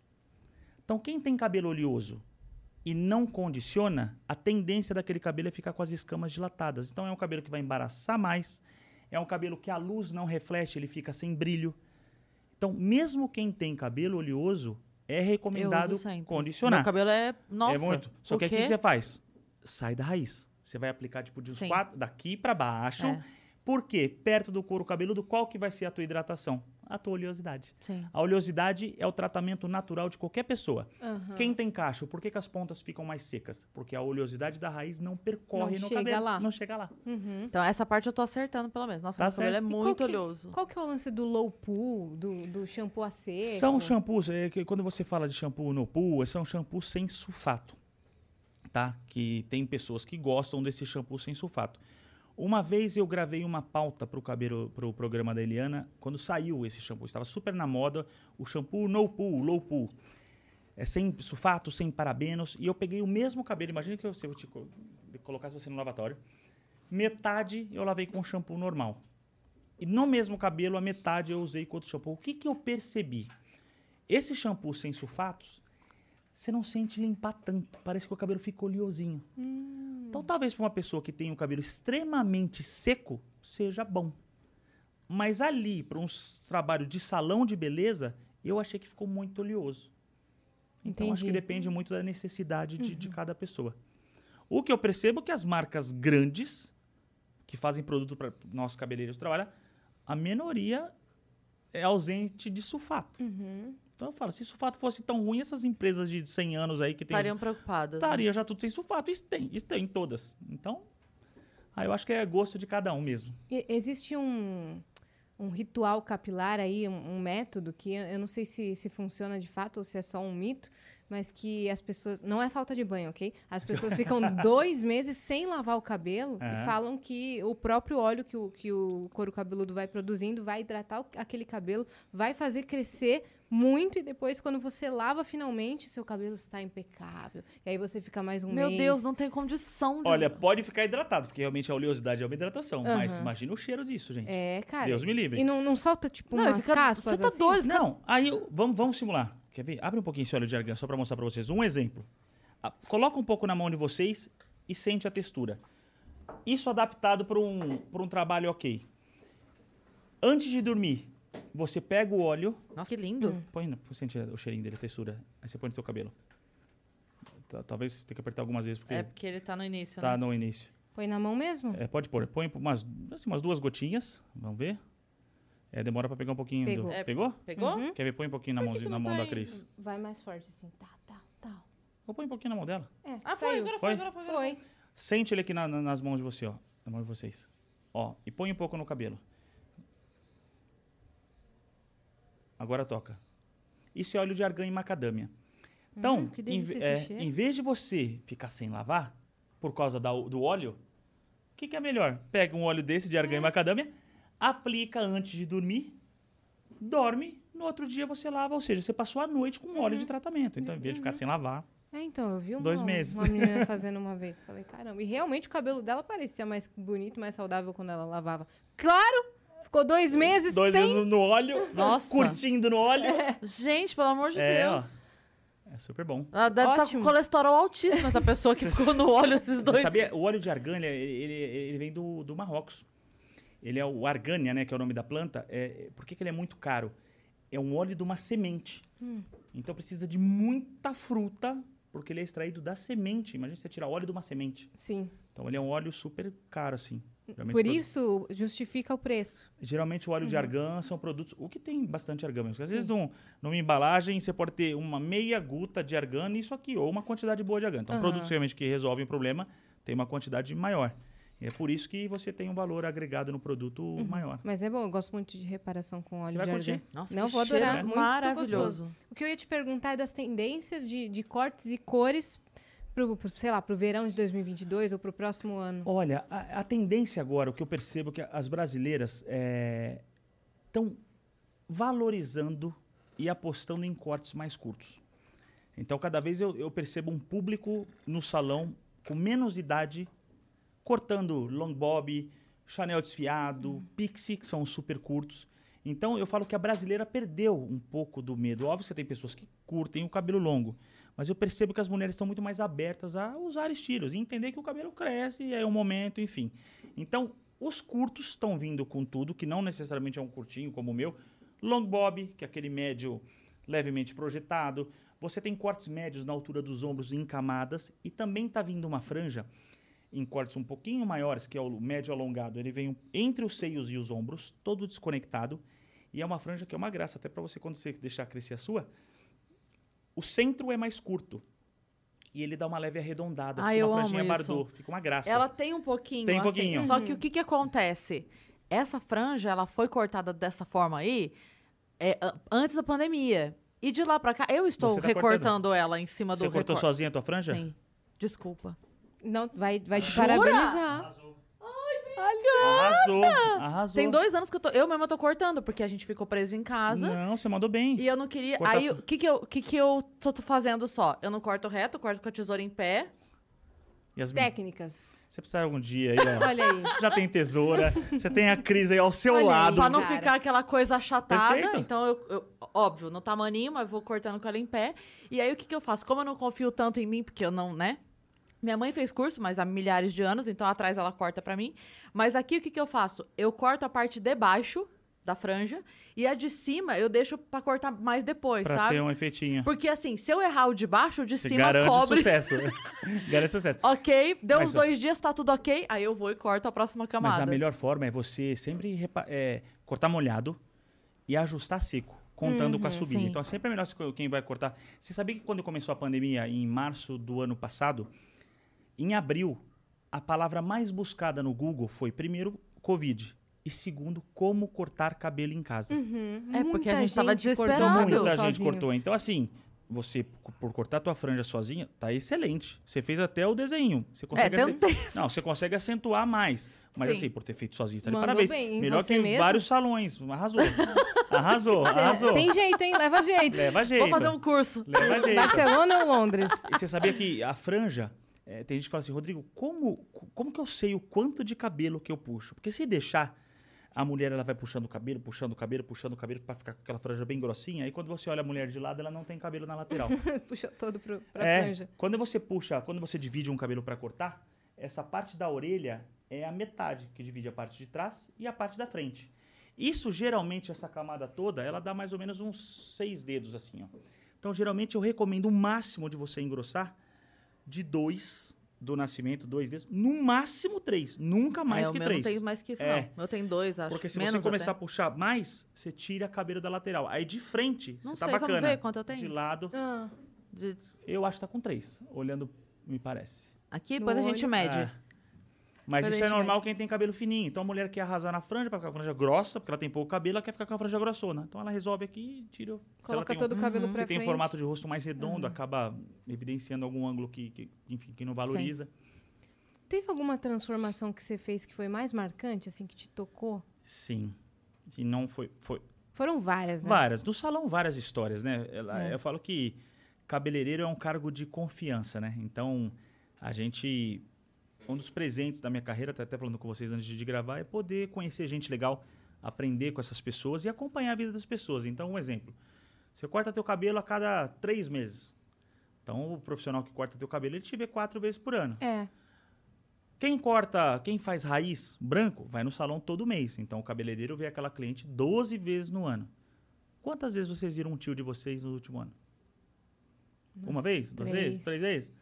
Então, passa o tempo, o seu relacionamento com o teu cliente é quase de familiar. Eu falo que tem, tem cliente meu que eu considero primo. Uhum. Você sabe Ainda toda a mais- história. Sabe mais da minha vida do que pessoas... Ainda mais a pessoa que só vai ao salão em datas especiais, mais ainda, porque você só vê em Natal, aniversário, É, 15 anos, sim. aí você- Não, você faz assim, parte você dos pega, momentos. Você pega muita amizade. Então, assim, tem histórias incríveis de pessoas que cortam comigo e adoeceram, e depois você vê de novo aquela pessoa ressurgindo ali, e momentos legais. Na televisão teve uma, uma história que até não foi pro ar a história toda, porque ia ser muito triste para uma emissora. É um programa de televisão, no Esquadrão da Moda mesmo. Uma participante tinha 65 anos, não vou me recordar o nome dela, estava com o cabelo no bumbum. E aí conversa vai, conversa vem, conversa vai, falando de corte, de corte, de corte. Quando deu um kill lá, parou de gravar, ela falou, você sabe por que que eu não corto meu cabelo? Meu marido morreu eletrocutado. Nós tínhamos 30 anos. E eu lembro que no hospital ele me olhou e ele falou assim, eu adoro tanto o seu cabelo. E a mulher guardou aquilo. Oh, meu Deus. A vida inteira usou um cabelo, sem brincadeira, era na cintura, por conta daquilo.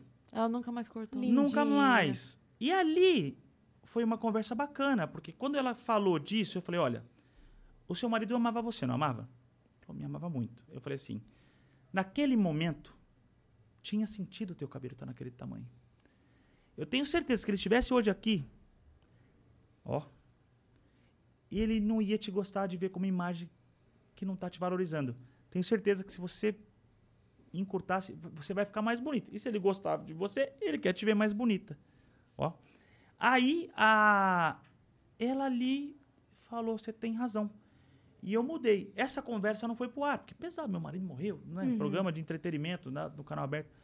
Mas ali, pra gente que tava lá, a produção inteira ouviu a história, falou, meu.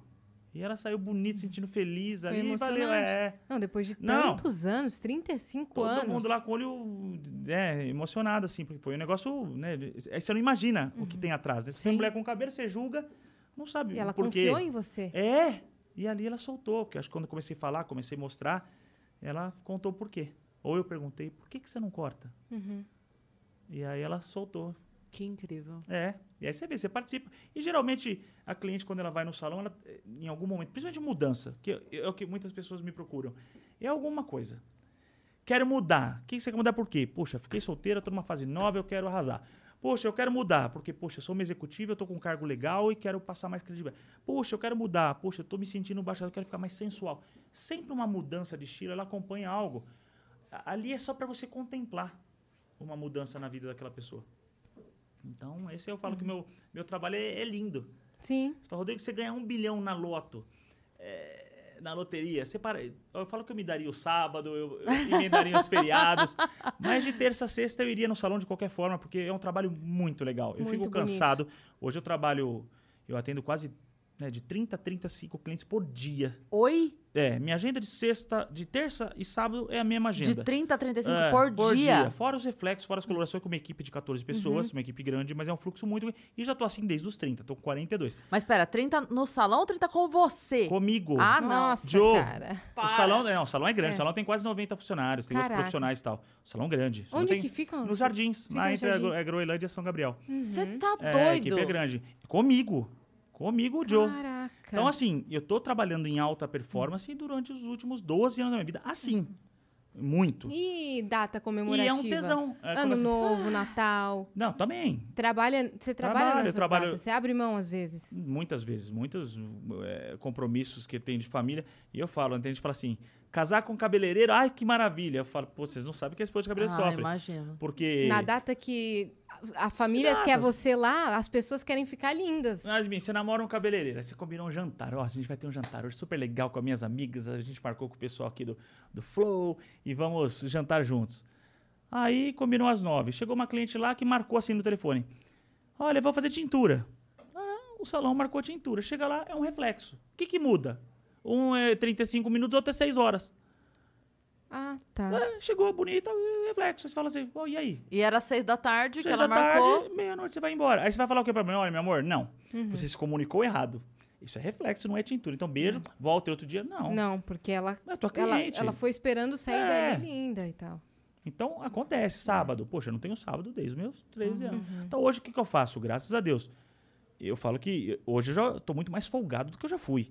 Hoje eu faço uma semana do curso, a outra descanso. Então, os cursos eu já faço uma sim, uma não. O, o salão, feriado, dou uma emendadinha. Férias, eu tiro 15 dias em julho e 20 dias em janeiro. Isso para um cabeleireiro é impossível. Mas, graças a Deus, depois de muito trabalho, me dou esse presente, depois que meus filhos nasceram. Então, hoje eu tô muito mais folgado que eu já, já fui. Mas, Mas, assim, época de Natal. Tipo assim, o dia 24, Nossa, o dia 31. Vou te falar, Natal eu, eu chego a emagrecer 6, 7 quilos. Geralmente o meu, o meu Natal eu passo gripado. A resistência vai baixando, baixando, baixando, baixando, baixando. Aham. E não come direito? É, sem comer e assim, dá Natal, você tá com garganta inflamada, a resistência porque vai caindo. Sim. E vai emagrecendo. É, eu falei, quer É fazer dieta, tem- vai pro salão. Tem todo mundo que quer se arrumar naquela semana e quem É. quer se arrumar no dia, No né? dia. Pra festa. Mas, mas é, é- é que depende do perfil de cada salão. Tem salão que tem uma clientela muito de cliente semanal de escova. O meu perfil de cliente é corte cor. Então, a minha clientela, é, eu digo, acho que 95%, ela vai comigo, faz corte e faz cor, mas mora em Alphaville. Aí ela faz a, a manutenção semanal até em salões perto da casa dela. Aham. Aí daqui quatro meses ela vai comigo, faz cor e corte. Então eu Entendi. tenho uma clientela de corte e cor. Então é, ninguém quer passar no novo com raiz branca. Sim. Então realmente É- é dezembro você atende. é surreal. Uhum. É surreal. Você atende- Quando a Caramba. pessoa pensa, cara, eu quero trabalhar num, num salão, você pensa que você. Se, Se você gosta que, ó, realmente, você vai abrir mão dessas datas. Sempre. Sempre quando eu- alguém me pergunta da. Uma vez eu vi uma coisa muito bonita de um médico. Ele falou assim: Rodrigo, sabe como uma pessoa sabe se- o que, se se ela gosta do que ela faz? Pergunta se ela quer que o filho dela seja o que ela é. Um médico, você quer que seu filho seja médico? Deus me livre. O cara não é feliz. Aham. Uhum. Então, para entrar nessa área, você tem que entender que você trabalha muitas vezes na hora que as pessoas estão de folga. Sim. O seu tempo. Nunca vi cabeleireiro ter sucesso ficando poucas horas em salão. Você tem que ficar muitas horas em salão para fazer uma boa clientela e se dedicar. Uhum. E você tem Isso- que fazer especialização. E estudar. É, Eu, eu estudar. lembro, como eu comecei novo, Renovar técnicas. amigos. É, mercado muda muito. Hoje que tá na moda, passa dois anos, tá cafona. É. Você tem que estar sempre antenado. Uhum. Um exemplo, festa de amigo. Um amigo te chama um final de semana, não posso. Segundo final de semana, não posso. Terceiro final de semana, não posso. Não te chama mais. Uhum. Então e você... pensa que você abandonou. É, Sim. nossa, já escutei isso, da família. Você fala, O Rodrigo nunca vem nas festas da família. É. Ainda mais que você sabia. foi pra TV, acabou, Não. irmão. Falou que a fama Não, e daí. É. aí você vira estrelinha. Ficou enjoado. Ficou Aí ah, você vira estrelinha. Falei- É. Você fala, cara, olha a minha agenda. É. Não, Olha a falar, minha você gente. sabe qual que é a minha sorte? Que Ah. a minha família, depois que eu entrei na área, muitos primos entraram na área. É então a mesmo? família hoje tem vários cabeleireiros. Família então, pelo Sintra. menos eles passavam a mensagem. Pô, Uhum. Rodrigo nunca vem. Coitado, o bichinho nem almoça lá, então passava o recado pros parentes, né? pra Você chegou família. a sofrer algum tipo de preconceito, algum tipo de comentário por Muito. você ser um Muito. homem cabeleireiro que não trabalhava em barbearia de fato? Sim, porque no início, como eu te falei antes, é, o- um, cabe, um salão de cabeleireiro eu só frequentava, era um ambiente homossexual e feminino. Não, era, não tinham homens. Eu lembro que nesse salão, nesse dela lá, acho que tinham 100 pessoas, mais ou menos, 100, 110 funcionários. Eu acho que hétero lá deviam ter dois. Uhum. Era mulher e um público né, gays. E era diferente. Então eu lembro que na escola os meninos me sacaneavam falando que eu era gay porque trabalhava num salão de beleza. Mas eu, de verdade, nem ligava. Uhum. Nem ligava. é, né, é, sabia que eu não que eu não, não era e, e se fosse também né, Uhum. não, não, não teria Não nenhum problema nada? não nada e até é, hoje é mais muito mais comum né mas antigamente tinha essa coisa as pessoas não falavam disso tudo e eu falava na escola falava cara vocês tiram sal os meninos são sensacionais divertidos brincam o dia inteiro Uhum. né pessoas trabalhadoras ajudam os pais ajudam as mães então nunca tive esse, esse, esse problema Uhum. mas na escola a molecada enche o saco Ah, mas você passou por cima e tá tudo Pô, certo. Tudo certo, tudo certo. Ao contrário, eu fazia amizade com as meninas, porque eu sabia falar de cabelo. Aham. É, eu, eu era isca. Esse era o É, sucesso. naquela, naquela época das baladinhas lá, Era né? melhor que tocar Peraí, violão. Deixa, eu- deixa eu ver aqui seu cabelo. Lembra peraí, da- da- das peraí. matinês? Quando eu tinha, né? época das matinês? Aham. Eu tinha acho que uns 16 anos, era assim. Chegava na baladinha, me- aquele é cabeleireiro. As meninas já vinham conversar comigo. Deixa eu ver a textura do seu É, cabelo. e já recomendava e já falava. É, é. Adorei, é melhor que tocar violão. Melhor Temos tocar violão. coisas na plataforma? Temos. Temos uma mensagem aqui. O Pompilho mandou. Boa noite. Pompilho. Esse nome não me é estranho. Você é uma grande referência pra gente que trabalha nesse mundo. Sou designer de embalagem para cosméticos. Dito Ah, isso, legal. você tem uma dica pro visual das embalagens que melhore o dia a dia corrido dos profissionais? Valeu. Olha, eu acho que em embalagem eu gosto muito de praticidade, porque embalagem, é, embalagem, é muito boa essa pergunta. Embalagem que é linda, visual e é difícil de você pegar, é horrível. Então, você vê que as embalagens na Olenka são embalagens simples, mas práticas. Então, você fala, como você sabe sempre a praticidade da embalagem? Um exemplo, ó. Quer ver, ó? Essa embalagem aqui, ela vem mais fina e ela encorpa. Por quê? Porque visual não. Porque você com a mão molhada escorrega. escorrega. Exatamente. Uhum. Então tem que ser algo. Pensa que o cabeleireiro no lavatório tá com a mão molhada, muitas Sim. vezes. Então você Sim. tem essa praticidade de apertar um pump, de você. Que que, pô, você quer molhado? O que, que é melhor? Às vezes você apoiar ou você apertar? Então, eu vejo a praticidade das embalagens. Você sabia que a Olenka. Olha que coisa rica. Hum. Gente, eu falo que hoje o salão fala, pô, você tem um salão grande e tal. Mas hoje, o meu. O meu ganha-pão principal, minha renda principal já é cosmético, não é mais cabeleireiro. Cabeleireiro é o que eu tenho tesão em fazer. Me largou no escritório e farta, me infarta. Isso é o que eu tenho tesão. A Olenka, hoje é uma empresa, ela tem 140 distribuidores no Brasil. Ela é uma empresa que vende produtos para salões, é linha profissional. Hoje, mais de 1.500 pessoas sustentam a casa por Olenka. Caramba. Então, esse Caramba, é um... que incrível. A empresa está com três fábricas de cosméticos. A gente cresceu muito em seis anos. Na rede social, Uhum. a Olenka tem mais de 500 mil seguidores.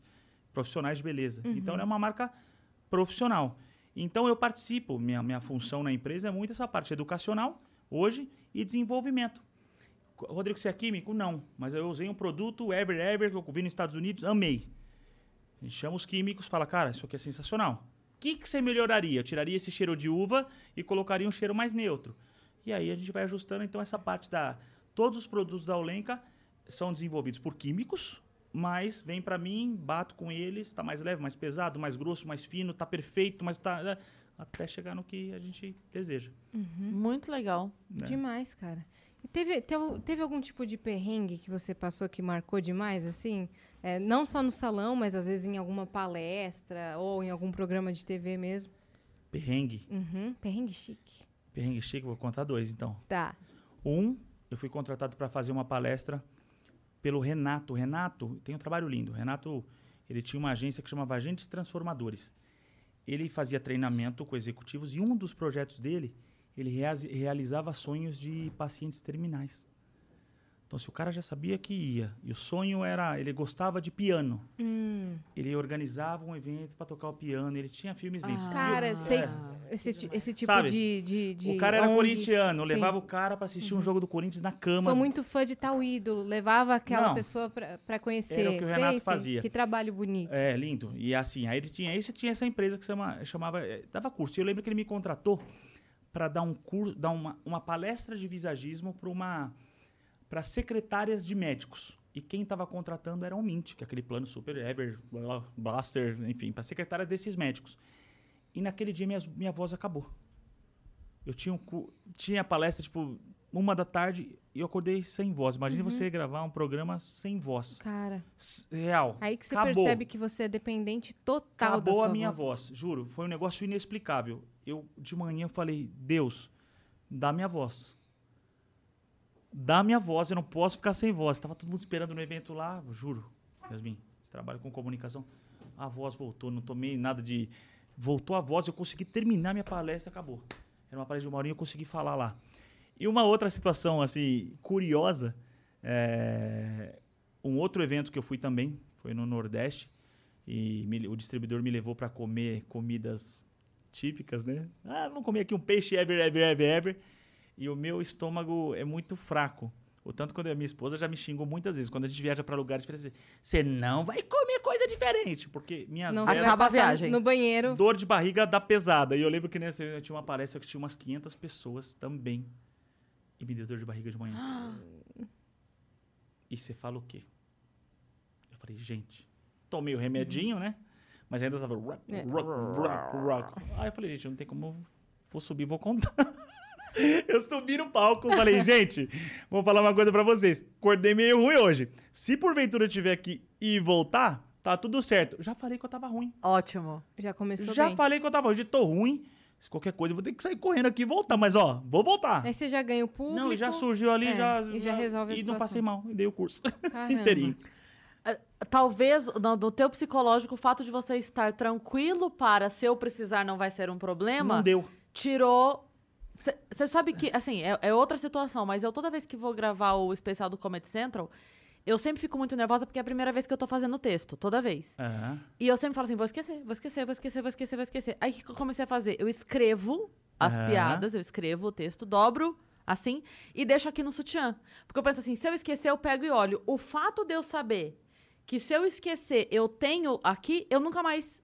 Te deu segurança. Vai aqui, ó, pá, eu chego, faz, contesta, eu vou embora, chego em casa, ah, o papel. Eu até esqueço que o papel tava aqui. Olha que legal, você encontrou Acho que jeito. é o fato de você. Você chegou, ficou à vontade, a galera. Ok, tá bom, sou humano, gente. Deu dor de barriga, Normal, vou fazer o é quê? isso aí. Se precisar, vou sair. A cabeça Ah, relaxou, É. sim, tudo normal.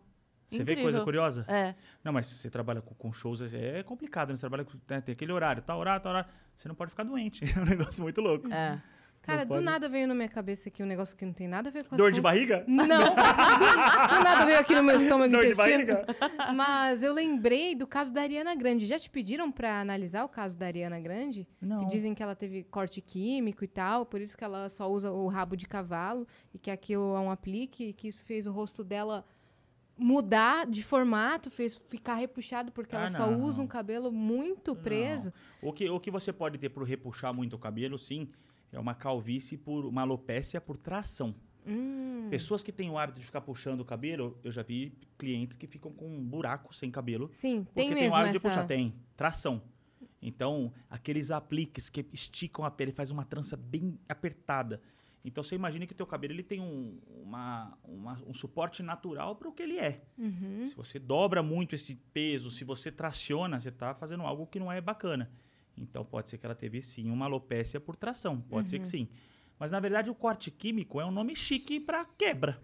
Cabelo Ah, que tá. quebrou. Queimou. Queimou, É. e por Dizem incompatibilidade que é por química. conta de que ela fazia aquela série Bri- Brilhante Vitória e pintavam o cabelo dela de- muito de vermelho e era o dia todo ali, é babyliss, é aquela cor bem agressiva e tal. Aí dizem que ela teve corte químico aí. Eu nem sei se essa história Pode é ser. verdade, mas me veio na cabeça porque ninguém nunca mais viu a Ariana Grande com, Com o cabelo cabelo, com, Com cabelo com cabelo Com é, cabelo grande. com cabelo de fato natural, o cabelo que não seja um penteado super esticado e tal. Você sabe que é um perigo? É, equipamentos. É, é comum, não é tão fora do comum, não. Ele tem, todo equipamento ele tem um negócio que chama termostato. Você vai fazer uma chapinha no seu cabelo, Ele aquece até 240 graus. Então ele tem uma, um controle ali que quando ele chega na temperatura que você colocou, ele para. E é comum isso dar problema. E ele aquecer mais do que ele está mostrando. Uhum. E pessoas quebrarem o Eu cabelo fiquei seis meses sem franja. com franja, com chapinha, Lembra com eu babyliss. conta essa, por favor. Conta essa aí, ela vai te, Eu ela fui, vai te contar. eu fui fazer um programa de TV e aí eu sempre peço, sempre falo assim, quando falam, ah, chega meia hora pra fazer, eu falo, não, meia hora antes não. Pode me buscar em casa cedo, porque eu sei o tamanho do meu cabelo, então eu prefiro, não tem problema. Você vai ficar esperando três horas, não tem problema, eu fico esperando. Tá tudo mas, certo. Mas, eu, mas eu fico agoniada de, tipo assim, falta 15 minutos pra entrar, falta o cabelo dele. E a pessoa faz assim, ó. Aí eu já fico, ai meu Deus, meu cabelo. É. Então eu fico agoniada. Aí nesse dia, o que aconteceu? Tava aquele pega pra capar. Não foi, assim, eu não culpo o profissional, pelo contrário. Ainda falaram pra mim, por que, que você não vai reclamar? Eu falei, não vou, porque senão o profissional vai perder o emprego. Sim, e ele só fez E o- ele só fez. É, que ele, era ele tinha ali Sim, seis é? pessoas pra atender em meia hora pra fazer cabelo e maquiagem. Quer dizer, cabelo, né? Porque é maquiagem separada. Não vou, não vou. Me virei. Mas assim, Mas ele quebrou? o que, que aconteceu? Na hora de fazer, acho que naquela. Tava quente demais, sei lá o quê, já tinha feito de um ali, de outro aqui, sabe aquela coisa? Pá, fez a chapinha. Saiu na trapinha. Não, não. Eu- Ficou, ficou a franjinha feita aqui, fui embora pra casa e tal. Cheguei, tomar banho, começou a esfarelar. Assim, ó. Eu passava a mão e ia saindo. O que que é isso? Aqui. queimou. Alta temperatura? Ficou Alta um temperatura. dedinho que ficou meio chororó assim, sabe? Que Aqui. judiação. E coisou. Aí eu falei. Porque ela não Ferrou. caiu de uma vez. Não foi uma coisa que tum e, e saiu. Ela foi esfarelando. Nossa, que agonia. É, é. Aí eu falei, e agora? O que, que eu vou fazer? Porque, como foi uma, uma. Uma coisada, não sei como chamar, uma chapada, assim, não chegou a pegar tudo. Então tinha uns fiozinhos aqui em cima que ainda sobreviveram, sabe? É, Aí a minha filha falou pra mim: ah, tem lace de, de franja. Aí eu fui atrás, comprei, que é Um maravilhosa. É, porque como tinha ficado um dedinho, dava pra dar uma mentida. Que aí foi a hora que a minha franja aumentou um pouco. Porque daí o que, que eu fiz? Eu usava nesse tantinho aqui e Cobria. aumentei ela um pouquinho pra cobrir. Ninguém E sorte- reparou. E sorte que foi a franja, que é um cabelo mais curto. As É. pessoas Imagine não se fosse perceberam. uma lateral. Compre- Cara, aqui, o, o, o negócio é maravilhoso, que o tic-tac dele é pra dentro, você bota aqui assim, fiquei seis meses usando. As meninas. Ninguém percebeu. Minhas amigas que fazem show comigo Nada. todo fim de semana, quando terminou de crescer, eu Você falava, contou? eu tava. Não, não tava. Eu falei, tava, gente, aqui na foto tava. Elas, não, não é possível! Aí eu ia, É. aqui, ó, aqui caiu, aqui comecei a usar e tal, eu mostrei. Não, Mas Hoje tem bastante recurso. Tem um episódio que aconteceu até com uma, uma judiação. Uma menina que trabalhava comigo até num salão que eu trabalhei, bacana aqui de São Paulo. Ela foi num programa, se eu não me engano, acho que foi na Record, na Ana Hickman, se eu não me engano, no Hoje em Dia. E era como ensinar babyliss, fazer babyliss. Ah, Ao vivo. E aí a moça, quando ela foi ensinar a fazer o babyliss, o babyliss saiu, o cabelo na mão dela, ao vivo na Record. Meu Deus. E quando eu vi aquilo e a fumaça, certeza que aquele babyliss Tava deu ruim no termostato. Uhum. Porque o termostato, ele, ele garante a máxima temperatura que o cabelo aguenta. Então, provavelmente aquele babyliss deve ter dado ruim e a menina ao vivo na TV quebrou, mas arrancou uma melhor. A gente vai fazer isso, isso, isso, Vou isso, até isso. tirar uma mecha pra vocês verem melhor. Nossa, foi uma judiação. Imagina isso pra uma cabeleireira, assim. Mas ali, eu, na hora que eu vi isso na internet, eu falei, não, Babyliss deu, deu ruim. Perigo. É, e aí o- Já a- a aconteceu pessoa que não sabe você? culpa só a profissional, né? Não, o que aconteceu comigo uma vez, um secador, é, eu, eu vi que mudou a cor quando eu escovei. Quando começou a escovar e eu pus o primeiro jato quente, Hum. é, é um estágio antes da quebra. A cor desbota, parece que ele dá uma clareada. Foi o que aconteceu no ele meu. clareou. É. É, mas aí se você... Ficou você- loirinho aqui, aqui então, assim. é isso que eu vou queimar mesmo, porque se você dá uma leve, é que o secador ele não aquece tanto como uma chapinha. Então ali já falei, deu ruim aqui. Encosta. Mas Entendeu? ainda ficou ali. Ficou, normal. não, foi logo no começo da escova. Uhum. Mas isso pode acontecer. Equipamento acontecer. é equipamento. Sim. Né? Pode, pode acontecer. Agora, acontece com o cabeleireiro, ele tem mais controle. Pô, ele veio ali ele parou. Imagina Sim. você na tua casa, que você nem tá vendo aqui. ué, Aham. Então é mais, mais, mais complicado. Caramba. Meu Deus. Real. Só pra eu tirar E fora as, as queimadas na testa, né? As É. queimaduras na, na testa, né? Nossa, Gente mas tá uma orelha. onda, tá uma onda de queimadura com babyliss que eu tô vendo na, na na testa, internet. orelha. Mão, testa, orelha. Babyliss estão planejando uma dominação mundial? É, tipo, sai queimando, só de raiva, queimar toda a mulherada, né? O que, que tá acontecendo? Eles estão revoltados, É. né? Eu, eu posso fazer babyliss todo dia? Não recomendo. Nem não chapinha. recomendo, não. Nada com muita temperatura, porque assim, imagine que você vai colocar o seu cabelo lá 230 glau- graus, 220 graus, todos os dias, sempre que lavar. E tem gente que é doida que faz com o cabelo molhado. É, Porque o certo para você aplicar uma chapinha ou babyliss é você secar, Claro. lógico. fazer uma pré-escova e usar o babyliss ou uma pranchinha só para dar acabamento. Mas eu já vi as pessoas fazendo com o cabelo molhado, porque acham que as- fica pra secar. Pra É, secar já seca cacheado. na chapinha. N- ah, Gente, pelo amor de Deus, que desespero. Real. Eu acho que eu tenho até medo. Ou seca e não faz o polimento com a escova. Aí o que, que acontece? O outro risco, você vir com a pranchinha e ela travar nos nozinhos por não estar tão desembaraçado. Aí você para, queima. Aí você para mais em algum trecho ali, você pode acontecer. Mas isso que aconteceu no seu cabelo, hoje tem produtos que você consegue estabilizar o pH. Hum. Tipo, os cliente que fez luz e chegou no teu salão com o cabelo quebrando. Quanto mais rápido você estabilizar o pH do cabelo, mais ele, ele vai quebrar menos. Uhum. Entendeu? Você consegue Sim. controlar a quebra. Então tem produtos que são como se fosse SOS, que chegou uma mulher lá. Poxa, fui no salão, fui fazer luz. Você fica com o cabelo tá todo elástico, na hora você já coloca. Uhum. O cabelo fica firme, então não é que ele vai ficar Muda pH. saudável. Muda o pH, ele fica mais ácido, ele endurece e aí ele para de quebrar. Menismo. Por isso que eu te falei da, da escova de, de, pen- de madeira. Imagina uma mulher que tá com o cabelo um pouco mais sensível. Se ela, quando for desembaraçar todo dia, que ela pegar um nozinho, ela dá uma puxada. Começa a quebrar um monte, se ele já tá mais frágil. Fiz isso. Sim. É. Aconteceu isso comigo. É, apesar que eu acho improvável no seu caso, você não tem química. É, não seu cabelo é natural. Então, assim, o seu cabelo não tá no estado de elasticidade. Ah, tá.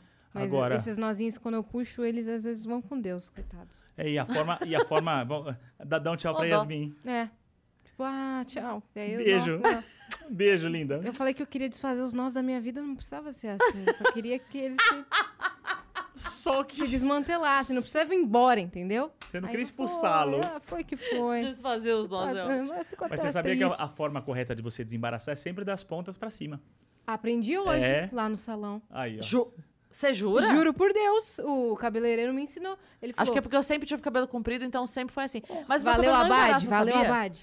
Quando eu chego no salão, juro, eu chego em salão que eu nunca fui, sempre quando eu chego e a pessoa fala assim, ah, você vai fazer tal coisa, eu sinto a pessoa me olhando assim, filha da mãe, eu vou ter que desembaraçar esse cabelo todo.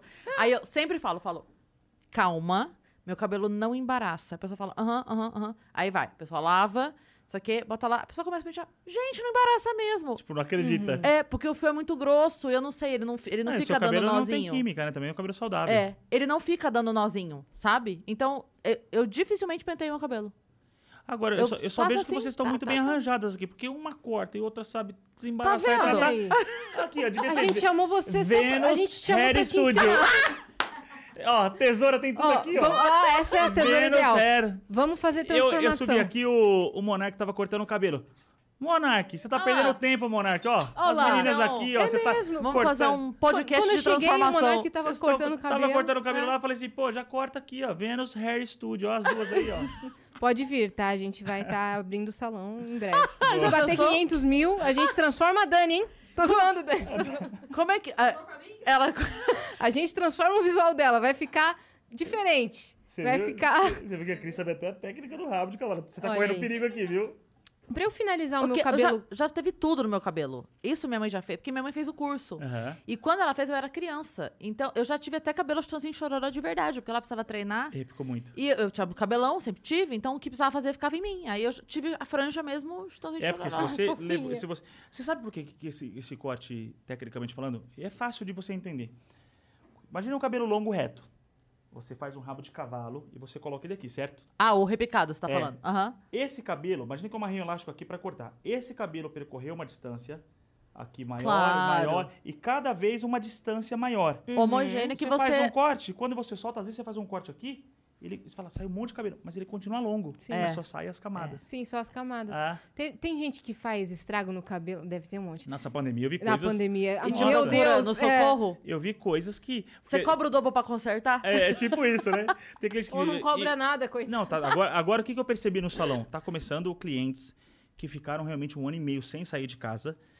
E agora que tá vacinado, tá voltando a tocar vida. E tá indo pro salão com o cabelo que se virou durante um ano e meio. Sim. Então, eu tô vendo cortes, coloração. Eu lembro que eu tinha um cliente meu, até foi uma situação engraçada. Quando o João Dória liberou o atendimento domiciliar, o- os homens estavam desesperados. Porque uma mulher aguenta sete meses, oito meses sem cortar o cabelo. É, Vai é- ficando legal. Talvez É. per- perde a forma um pouquinho.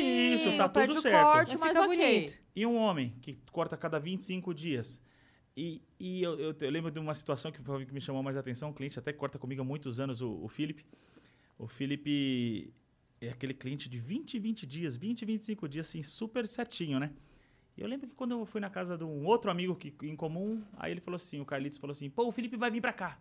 Falei, puto, o Felipe deve estar, juro por Deus. Quando ele chegou, eu não reconheci. Parecia o náufrago, sabe o Tom Hanks? Falei, cara, não acredito que eu vou te ver isso uma vez na tua vida. Parecia o Tom Hanks lá na, no náufrago. Com a bolinha do Wilson, né? Sei. Chegou cabelo das barbudas. Não, Caramba. náufrago. Do filme. Nossa, Rodrigo. Quais são os próximos projetos? Divulga seus cursos, divulga suas redes sociais. Olha, o ano que vem a, a- eu vou começar novamente minha- minhas palestras. É o meu salão, é aqui em São Paulo, né? É o The Art Salon. Hum. Então ele fica lá no bairro dos Jardins. É, os meus cursos, né? Pela Olenka, o ano que vem eu volto a viajar ao Brasil com, com, as, com as palestras. E minhas redes sociais, meu Instagram é o Rodrigo Sintra, meu TikTok é o Rodrigo Sintra Oficial. E o meu canal do YouTube, que agora estou começando a trabalhar. Eu tinha ele lá, não trabalhava nada, tinha 6 mil inscritos, tá chegando em 400 mil. E foi em 3, 4 meses, tá crescendo, porque eu também não postava nada, então eu tô postando mais lá. Então meu Então canal... se inscrevam no canal do Se Rodrigo. inscrevam no canal ok? do Rodrigo. O canal é Rodrigo Sintra, é meu nome. E sigam o Rodrigo Sintra em todas as redes sociais. E Boa. se inscrevam, por favor, no canal do Vênus, que a gente tá quase, quase, quase batendo 500 mil inscritos. E a gente quer fazer nossa festa de meio milhão. Nossa comemoração. Até a arte a gente já pediu pra fazer, entendeu? Então A gente tá precisa- acreditando muito a gente em tá vocês. acreditando muito. Então a gente tá dando uma data limite aí de hoje. Não é brincadeira. Pode ser até o final dessa semana. E se não bater semana que vem, é o, é o limite, hein? É o limite. É o limite, senão a gente vai ficar muito chateado aqui, vai começar a fazer coisas aí é, fora do- dos limites. Né? E se, e se- e- Ameacei na coisa que eu não sei, tá ligado? e se você deseja uma transformação na minha vida, Vênus Hair Studio com Yasmin e Cris, ó. Vamos chamar Imagina Rodrigo. que maravilhoso. Vamos chamar o Rodrigo pra, O pra Rodrigo fazer só- uma o Rodrigo só transformação. Não, não. Né, a gente podia fazer Ou um não, dia, né? um Ou dia não, de transformação não. ao vivo no, no Vênus. Mas não, não precisa ser a gente, mas alguém. Alguém. Alguém que queira uma transformação ao vivo? Legal, legal. Seria show, né? Bora? Estamos te colocando já em o projeto. Vem, vem trabalhar, tá? Rodrigo, vem trabalhar. É, já É que a sua eu dou tá um presente, ainda tem que... Tua vida tá tranquila, vem aqui. lembrei- A Eu lembrei de você falando, não, meu amor, eu dou o presente, tem que levar. Tem que ir lá ainda? É. Pô, folgado. Manda elas fazerem um podcast aqui no meu salão. Achei tão maravilhoso. Pô, eu dou o presente, tem que levar lá ainda? Ó, muito obrigada pela presença, tá? Obrigado, a minha última meninas. dúvida. Eu lavar o cabelo todo dia tem problema? Nenhum, é maravilhoso. O que faz mal é lavar todo dia com produto ruim. Tá. A oleosidade faz mal, em excesso. Então você pode ter queda, pode ter escamação. Então o couro cabeludo tem que estar limpo. Uhum. Então quem tem muita oleosidade de lavar todos os dias, zero problema. Rodrigo, eu tenho muita oleosidade, faço academia. Vou lavar de manhã à noite? Não tem problema. Uhum. Rodrigo, eu lavo todo dia e toda vez que eu secar, eu vou secar com a chapinha. Tem problema. Esse Então, é o. esse é o problema. Esse é o problema. Aham. O calor, a Sim. chapinha, o babyliss. É o produto ruim. O produto sim. ruim, Aham. com frequência. E, e dormir com o cabelo molhado. Pro cabelo não tem problema. Você pode pegar gripe, Ah, ficar gripada, mas né? não é um mito isso? Não, é o que acontece é que você pode ter, como se fosse ficar abafando um ambiente úmido. Então falam que você pode ter ali um, como se fosse uns fungos ali no couro cabeludo. Mas você não dorme parado, né? Você rola, você vira. Então é mais acho que o incômodo ali de você ficar Ficar melado. É, molhado, eu não gosto é. muito de dormir Seu com fronha, cabelo cabelo molhado. ali, Sim. do que, do que tudo. Beleza, Beleza. muito obrigada Nossa, por ter foi vindo, tá? Foi demais. Obrigado pelo Foi carinho aí. legal. Obrigado, viu? Obrigada Obrigado pelo convite. Beijo, viajantes. Até Beijo. amanhã.